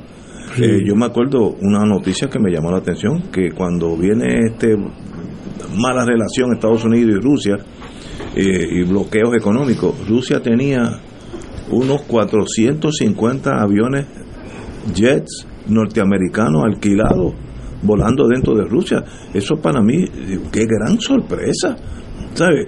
Que tenga una nación 450 aviones alquilados, quiere decir que lo están pagando, porque eso no es de, de cachete. De Hay una economía que hace que esos Sólida. vuelos ve, tienen que ser sólidas. Sí. Y como exportador de, de sobre todo estos metales preciosos, es, es una, un, un poder económico que yo no sabía de que era de ese tamaño, de, de esa, de esa calidad. Pero ah, qué bueno que pasamos aquella muy a los años de uno velando al otro con, con el dedo en el, en el gatillo nuclear. Los Era, dos. era terrible, era una cosa terrible, Mucha era una tensión. cosa, muy, muy- una tensión, fue un momento bien difícil para la humanidad esos 45 años, ¿verdad? Este, estamos volviendo a eso, yo no yo no creo que la historia se repita, yo no soy de esa filosofía, yo creo que la historia no se repite, eh, eh, aunque como dice Mark Twain, aunque rima, ¿verdad? la historia rima, pero no se repite. pero, pero, pero sí estamos viendo ahora un, un- también una situación que no, no pinta bien, no, no Sí, pinta hay- bien. hay tensión. Hay tensión, se acumula mm, un armamentismo creciente, como ya hemos discu- discutido ot- otras veces. De hecho, eh, antes de cerrar este segmento de Gorbachev, yo creo que sería decir bueno que eh, Gorbachev fue víctima de un golpe de Estado también, ¿no? Sí. Al interior de la Unión Soviética en un momento dado. Son, Sí. son- me imagino que ahora habrá mucho, mucho gente que escribirá cosas sobre este periodo de Gorbachev, pero Gorbachev sufrió un golpe de Estado, ¿no? Este, cuando Yeltsin y, y, y, y- algunos otros, ¿no? Este, eh, conspiraron Sí. eh, contra Gorbachev, este, y finalmente lo dejaron, pero lo dejaron nominalmente Débil. eh, débilmente y ellos tres, este, el presidente de, de Ucrania, el presidente de Bielorrusia y, y pues conspiraron para disolver la, la Unión Soviética. Y así fue que se disolvió a, a pesar de que no es muy conocido eso o casi desconocido pero hubo un referendo hubo un referendo en la Unión Soviética en aquel momento eh, Unión Soviética sí o no y, y ganó la permanencia de la Unión Soviética. Y unilateralmente estos tres presidentes de las 15 repúblicas decidieron disolver la Unión Soviética. pero es una acción antidemocrática uno- como ella sola. Como uno no vivió esos años dentro de Rusia, uno no sabe el, Los el- detalles. No, y, y el trauma. Yo me traslado a Estados Unidos. Imagínate que pase algo en Estados Unidos y el presidente diga, pero esto hasta aquí llegó. Eh, Oregón dice, espérate, yo soy Oregón. Eh, Mississippi dice, no, yo soy Mississippi. Y cada cual coja por California. su lado. California. Eso es para nosotros incomprensible. Incomprensible. Incomprensible. Y eso fue lo que pasó en Rusia. Hu- Hubo provincias que... Ahora bien, eh, y hay que también, y muchos historiadores lo han destacado, y yo creo que es importante, recuerden ustedes, y todo el público que nos escucha, que no se derramó una gota de sangre. Eso es así. No se derramó ni una gota de sangre ni en el derribamiento del muro de Berlín, ni en el en- ni en la disolución de la Unión Soviética. O sea, fue un movimiento totalmente pacífico, ¿verdad? Una cosa muy muy cívica, este, y eso pues es algo también importante que hay que contrasta con la, ra- la ratificación de los votos de Biden en el Capitolio. Sí, sí. Oye, hubo, su cosa, ¿verdad? hubo su bofetada. Eh, Sentenciaron a uno ahora Sí. como a cuatro años, Sí. creo. Oye, vamos, vamos, eh, vamos a empezar. Colombia y Venezuela eh, están volviendo a tener relaciones después de, desde el mil, desde el 2019. Estaban rotas las relaciones. ¿Qué Era de esperarse, era de esperarse. ¿Qué que está Bueno, pasando? era, era, una, era un acuerdo de campaña Claro. que había Ah, hecho. Petro, sí, sí, Petro lo había anunciado, que iba a restablecer la relación diplomática con Venezuela. Yo creo que ha sido un gran paso y sobre todo que lo ha hecho rápido y eficazmente. Eh, precisamente este domingo, este domingo pasado, hace dos días, eh, hubo el intercambio de credenciales, la cuestión oficial Diplomática. diplomática de eh, ambos embajadores tomaron posesión de sus respectivas oficinas, tanto en Caracas, el, el colombiano, como el, en, en Bogotá, el, el venezolano. Eh, así que es un paso muy importante en la normalización de las relaciones de dos países hermanos, Claro. países hermanos Fronterizo. eh, fronterizo, con una frontera larga, grande, con muy significativa. Eh, como dijo Ignacio, eh, el año 2019 se, se eh, rompieron formalmente las relaciones entre ambos países, pero hay que destacar desde el año 2002 realmente las relaciones eh, tuvieron un- una montaña rusa, eh, donde hubo más momentos bajos que altos, ¿no? Entre los Y dos entre los dos países, mucha fricción desde que llegó Chávez y los gobiernos de Uribe y sucesivos que hubo, eh, crearon mucha fricción entre ambos países y eso pues acabó con todo el intercambio comercial. De hecho, el intercambio comercial antes de, del, eh, de ese momento de, eh, era sobrepasaba mil millones de dólares por, por mucho. Y el intercambio comercial está casi muerto en ambos países. Eh, Colombia apenas exporta creo que 109 millones de dólares en mercancías a Venezuela, que es muy poco para, para países tan grandes. Y Venezuela apenas exporta 10 millones de dólares en, mercancías a, a, en mucho, de hecho es asimétrico para a favor de, de, Colombia. pero es muy poco un balance comercial pobrísimo para dos países enormes. Pero eso ha sido producto de la ruptura que ha habido. Eso ha sido ruptura, del producto de la, ruptura, las tensiones políticas. Así que, eh, viéndolo, ¿verdad? También desde un punto de vista pragmático en términos económicos, pues augura para ambos países un periodo de crecimiento económico importante. estoy seguro que Venezuela va a poder exportar mucho más hacia Colombia de lo que está exportando, va a crecer ese indicador y en cambio también Colombia va a poder exportar muchísimo cosas que, que, necesita Venezuela hoy día. Así que eso va a ser una relación de, eh, como se dice hoy día en el argot de los chinos que han puesto, un win-win situation, ¿no? Este, que es lo que le gusta a los chinos, ¿verdad? Decir, ganamos los dos. Ganamos los dos. Bueno, Así que es importante tiene la ventaja que puede exportar petróleo mañana por la mañana. Bueno, Venezuela puede exportar petróleo, puede exportar gas. Y eso es dinero. La, situación del petróleo en Colombia no es buena. Colombia es un productor de petróleo, eh, no es un gran productor de petróleo, pero, ha ido viendo cómo sus yacimientos se debilitan en su producción. Eh, hay una gran presión en Colombia. Yo me imagino que también esto, esto son cosas muy importantes en términos geopolíticos, porque eh, Venezuela puede ser ciertamente un suplidor importante de petróleo a buen precio para, para, para Colombia, porque Colombia tiene una presión muy grande eh, en torno a la legalización o no del fracking. Eh, Colombia, en Colombia hay un debate de, de, que es uno de los pocos países fuera de Estados Unidos que quiere implementar eh, la tecnología del fracking para extraer gas y para extraer petróleo. Lo que pasa es que Colombia es un país ecológicamente muy sensitivo con unas áreas ¿verdad? ricas de selva, de eh, áreas ecológicas muy particulares que cualquier actividad como esta pues, puede tener un resultado muy muy grande afectando el medio ambiente. Así que yo creo que eh, Petro, conociendo que parece que es buen estratega, eh, lo que está buscando también, entre muchas cosas que está buscando, es también garantizar un mejor suministro con un vecino de petróleo y gas antes de tener que recurrir a, perforar el, el, las cavidades geológicas del país y acabar con la con el agua y contaminar todos esos, esos lugares, que lo que implica antes que las relaciones se dañaran, Colombia recibía por tubo el petróleo, porque están al lado. Sí, están al lado, Maracayo literalmente toca Colombia. Es muy costo efectivo, muy costo efectivo. Sí, sí, sí, una, una relación. Además, pues, eh, Venezuela en el pasado pues eh, eh, ha ayudado a muchos países del Caribe con esta iniciativa de Petrocaribe. Correcto. Que se echó, a se echó a perder con todas las sanciones y cosas, ¿no? que, que hubo, pero así que hay, no hay duda de que esto es un nuevo mañana para ambos países y, lo aplaudimos y qué bien por ambos países. Vamos vamos a una pausa amigos. Son las seis y media 18.30 horas aquellos que son militares o seis y media si usted es civil. Vamos a una pausa. Fuego Cruzado está contigo en todo Puerto Rico tu mejor compañía en temporada de huracanes es la radio. En específico, Oro 92.5 FM, la excelencia musical y Radio Paz 810, donde ser mejor es posible. Todo lo que quieres saber minuto a minuto, de manera seria y confiable, está aquí. Llevaremos tus mensajes de emergencia, avisos de cambios de turno en tu trabajo o cualquier información de importancia para facilitar tu vida. Solo llama al 787-751-1018 o 787-751-3 1380 y tu familia de Oro 92.5 y Radio Paz 810 te apoya y resuelve.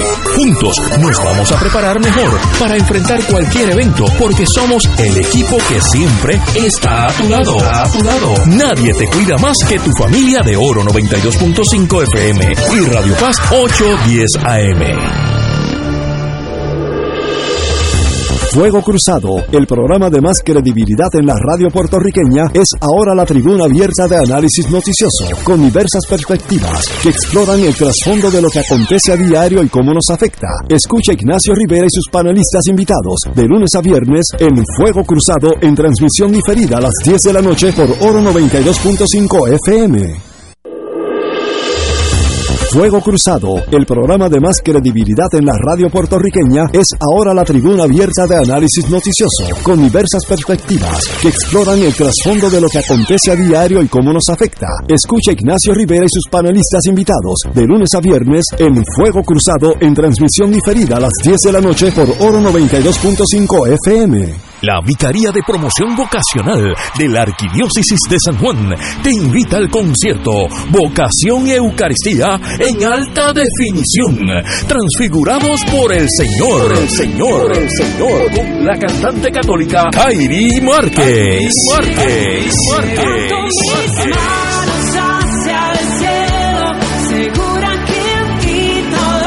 En la parroquia María Auxiliadora de Cantera, sábado 29 de octubre, 7 de la noche, con la participación especial de Joseph Full of Him y otra sorpresa. Disfruta de una experiencia que edificará el espíritu. Adquiere tus boletos en Ticket Center llamando al 792-5000 o en tcpr.com. Tairi Márquez en Puerto Rico. No, no, no te la puedes perder.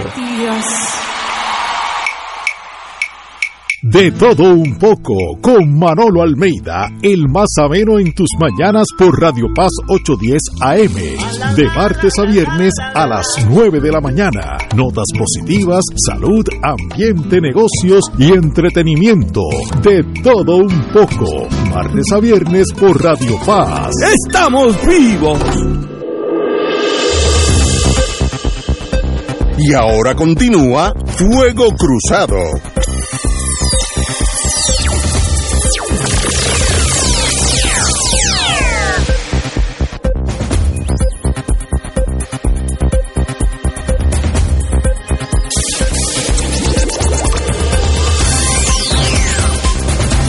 Regresamos, Boys and Girls de Fuego, de Fuego Cruzado.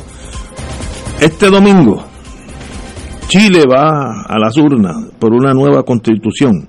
Eh, ¿Ganará la aprobación o rechazo? Háblame, Severino. Sí, ya llegó el momento, después de un proceso muy intenso, en poco tiempo, ¿verdad? Hubo las protestas en la calle, pusieron en jaque al gobierno de Piñera en aquel momento y la gente pues tomó el control político, la iniciativa y la concretaron en la creación de una nueva constitución. Eso fue el resultado de aquel proceso y se aprobó en los organismos correspondientes entonces dar los pasos afirmativos para facilitar una primera votación donde la gente pudiera manifestar su interés de que sí, que hubiese una nueva constitución en el país. Eso ganó en aquel momento, ganó eso, eh, eh, ¿verdad? Este, luego hubo una segunda votación que fue para crear los organismos, ¿verdad? los organismos que iban a tener el control del proceso de redacción de la nueva constitución, eso se logró también.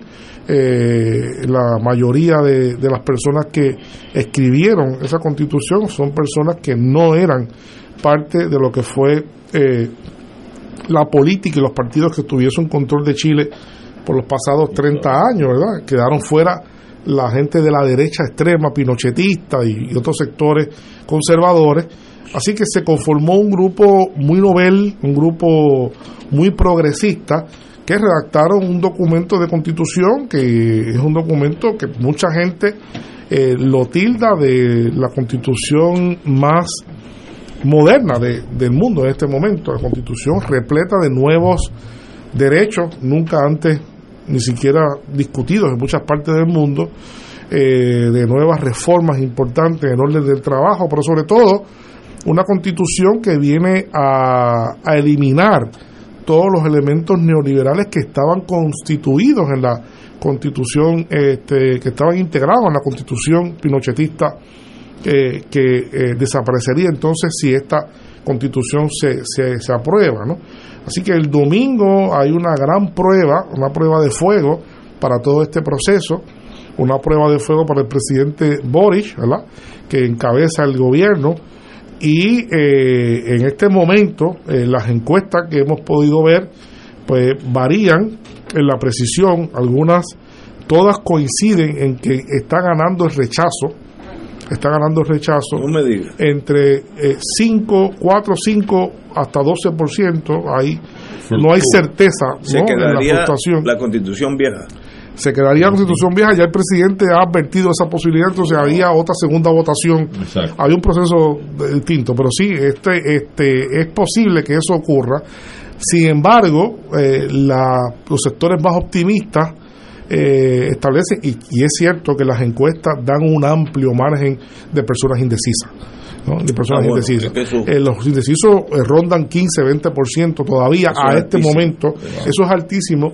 Así que no se sabe bien esos indecisos. Probablemente lo que mucha gente piensa es que esos indecisos van a votar a favor. Van a votar a favor. Este, así que, eh, eh, como quiera que sea, parece que va a ser algo cerrado.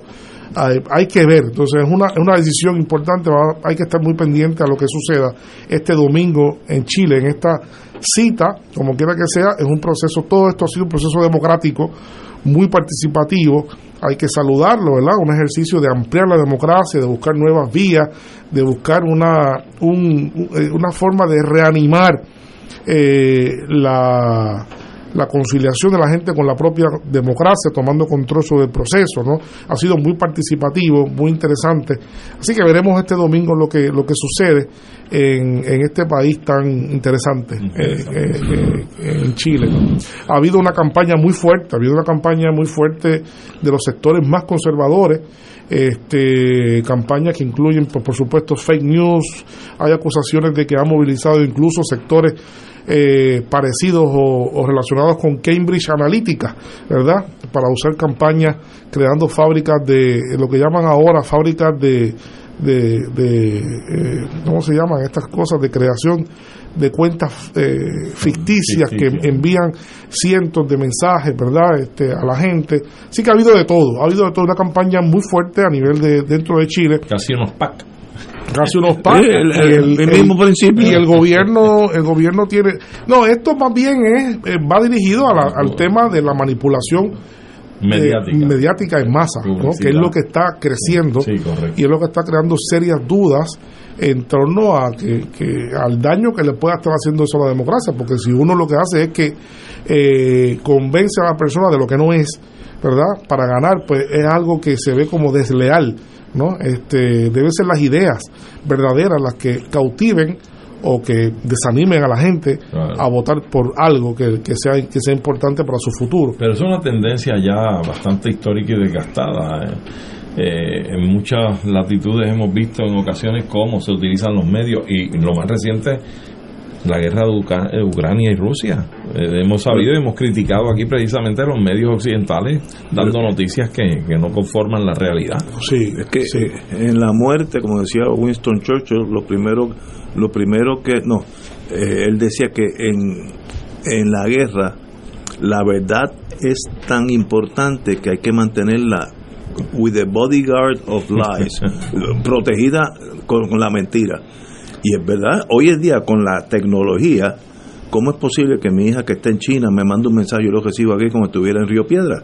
Eso quiere decir que el mundo como nosotros mundo conocimos, cambiado, eso. Claro. ¿sabe? y los que están a cargo de, de vender una idea, puede ser desde un automóvil hasta un partido político, eh, hoy tiene unos medios extraordinarios, extraordinarios. De hecho, a eso se le llama, ya hay personas que le han puesto nombre, porque existe, se llama la industria de la desinformación. Correcto. Sí, sí. Y muchos sociólogos están examinando que la industria de la desinformación es más, más fuerte que la industria de la información. ¿no? De hecho, y debe ser más rentable. Y, y más rentable. Porque No, no, no. el que tiene Sí, interés sí, en desinformar para Eso prevalecer así. con sus propios intereses, paga, paga lo que sea. Eso es así. Eso es así. sea. Eso es así. que así que eh, estamos en un mundo que cambia, en un mundo que pero sobre todo este, esta cosa que ha existido siempre, pero ahora con las posibilidades tecnológicas que hay, ¿verdad? Se llega a unos niveles de verdaderamente de poder manipular masivamente este, una Y población. ahora es más fácil que antes. Es más fácil Sí, que mucho antes. más fácil. Sí, sí, yo me- yo los otros días leí, a propósito, no sé si ustedes lo discutieron, no lo escuché, pero este fiscal que estaba en el caso de Joseph Fuentes, ¿qué se Fuentes, llama? Fuentes, sí. Dijo que este tipo de cosas pudo haber incluso llegado a manipular el resultado electoral. Eso lo dijo por boca del fiscal, este el nuevo día.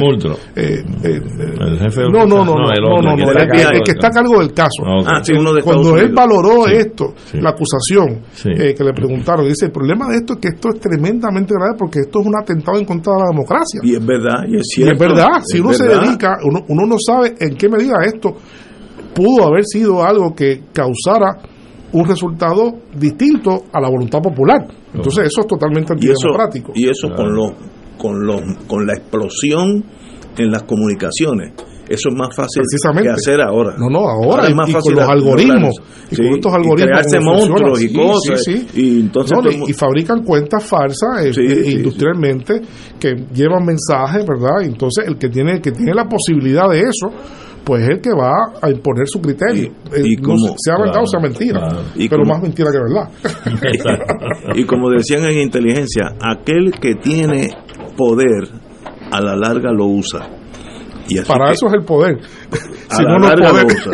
Hay Si muy, no lo usa, muy no. poca gente que Puede tiene mucho poder. del- Sí, Eh, sí. no, eh, eh, hay excepciones, Gandhi, pues no, no, no utiliza, pero el que tiene grandes intereses por llegar a ser presidente de Estados Unidos, presidente de Rusia, lo que sea, y tiene el dinero para comprar los mejores medios de comunicación, tiene una ventaja bárbara sobre el que el, el vecino que no tiene eh, Claro. ese poderío.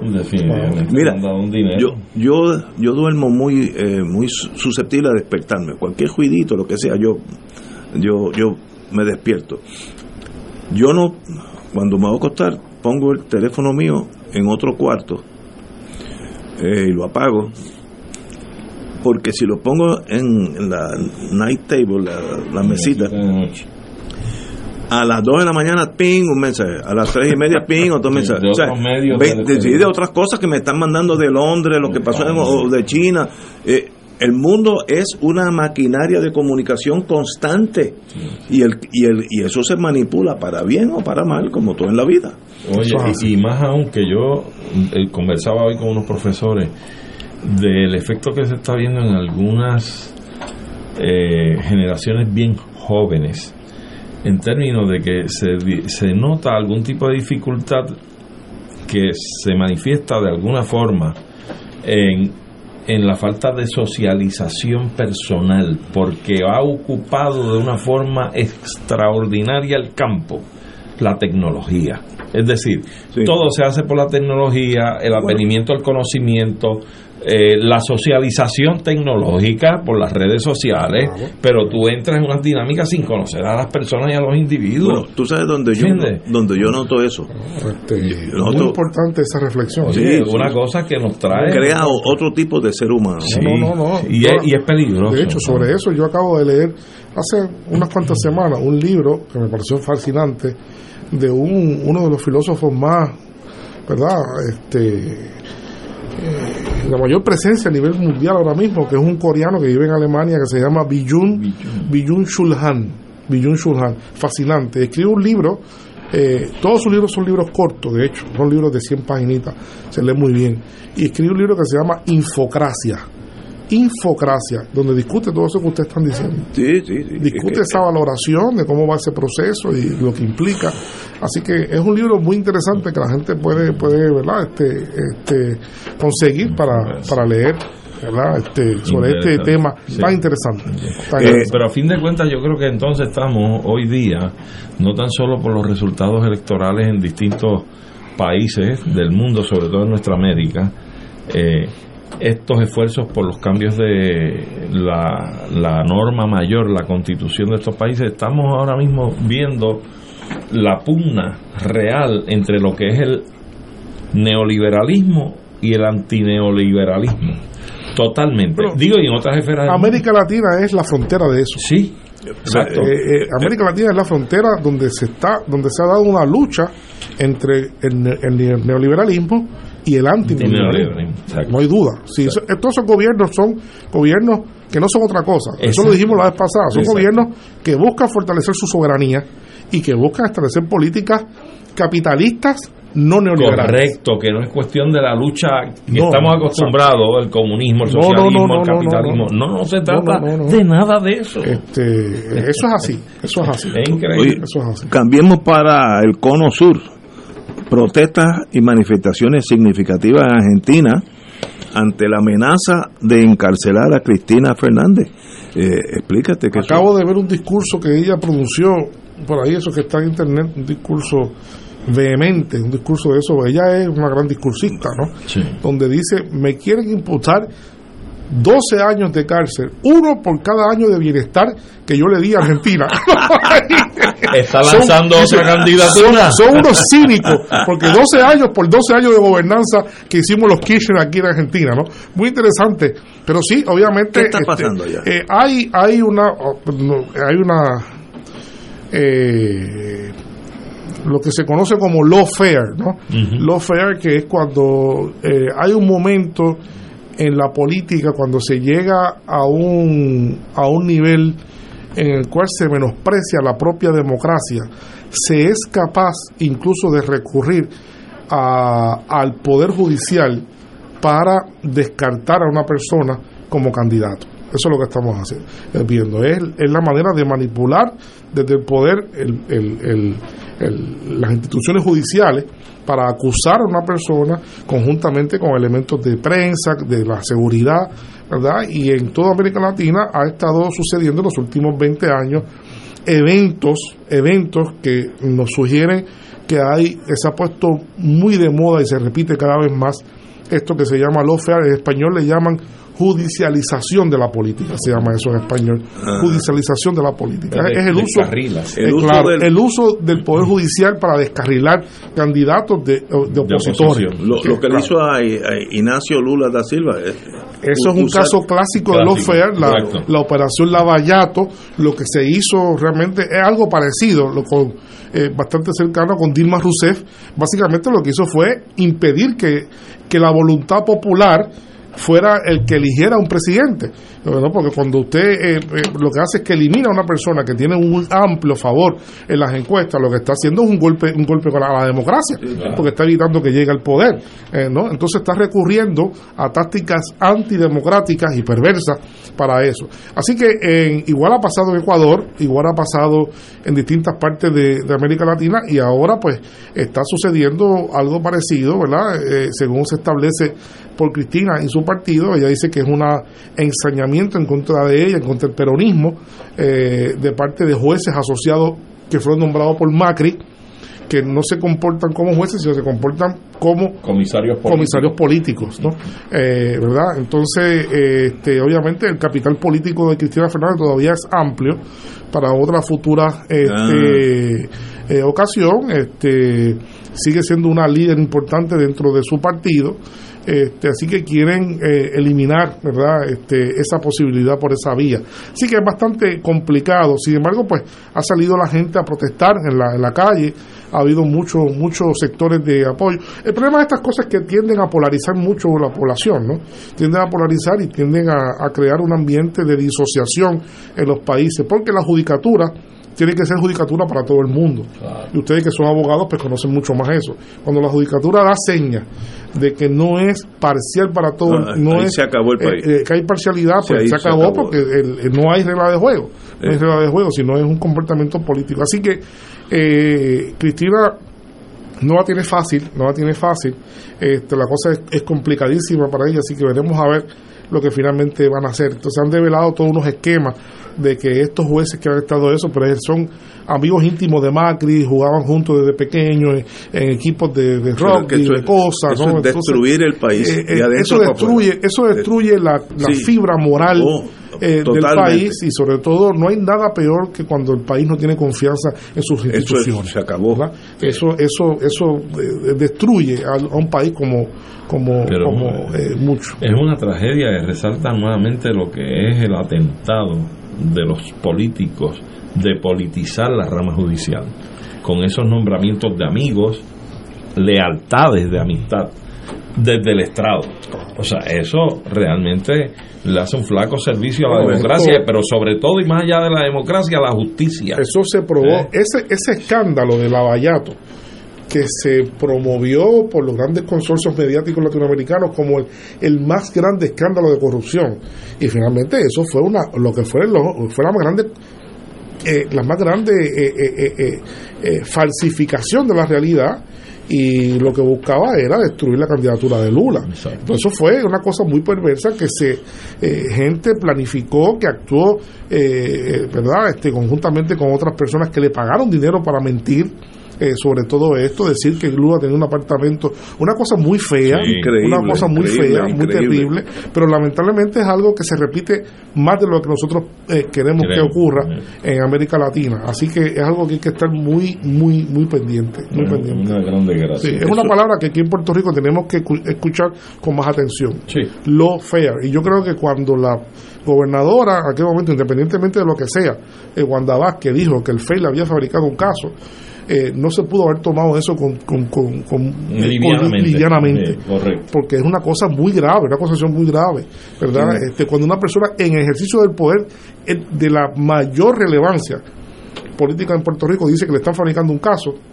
Y con un conocimiento específico como fiscal que tiene un gran peso la manifestación, no es complicado, muy complicado. Este digo, sin la judicatura no hay centro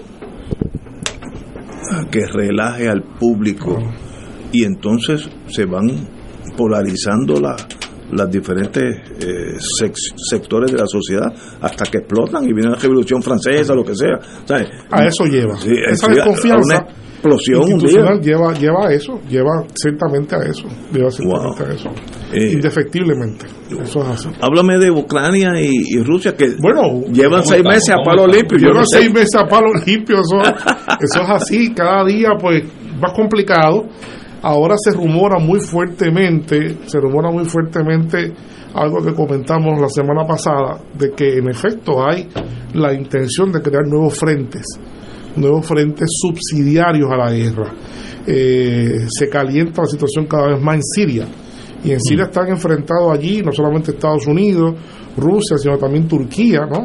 Que uno no sabe si son amigos, son enemigos, ¿no? que están allí peleando, pero el frente sirio con los kurdos se pone cada vez más complicado y hay la posibilidad de que eso escale. Eh, para Rusia, Siria es algo muy importante. Entonces, este, crear una desestabilización en Siria obligaría a los rusos a tener que cuidar qué gobierno va a haber en Siria, porque Rusia tiene sus únicas dos bases militares en el extranjero, están en Siria. Tiene una base naval y tiene una base aérea en Tartus. esencial para ellos. Esencial para ellos. Eh, así que eh, eh, hay quienes dicen, ¿verdad? Hay quienes dicen que se está buscando desestabilizar para abrir un nuevo frente para que Rusia tenga que entonces dispersarse, ¿no? ¿no? no solamente concentrarse. hay también quienes especulan con cierta cierto grado de de certeza que en el Báltico amenaza una guerra, en el Báltico amenaza una guerra, tanto con Estonia, Lituania, ¿verdad? Latvia, este, conjuntamente con Polonia, eh, que se podría ver en el, en el futuro y que el tiempo que se ha tardado todo esto ha sido para construir o preparar una economía de, de, guerra, ¿no? Eh, que eso sabemos que toma tiempo, sabemos que toma tiempo.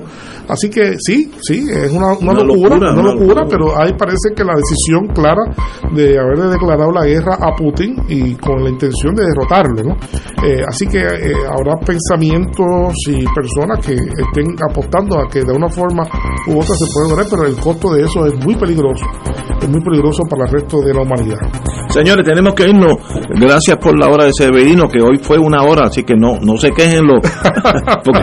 tengo guerrilleros. Eh, guerrilleros.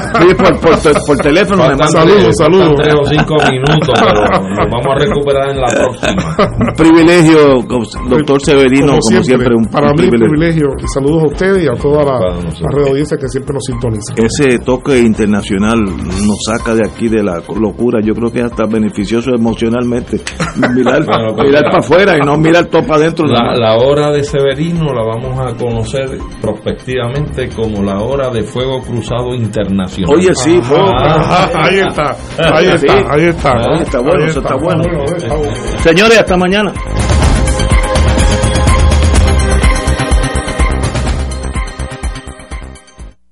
Esta emisora y sus anunciantes no se solidarizan necesariamente con las expresiones vertidas en el programa que acaban de escuchar. Radio Paz 810.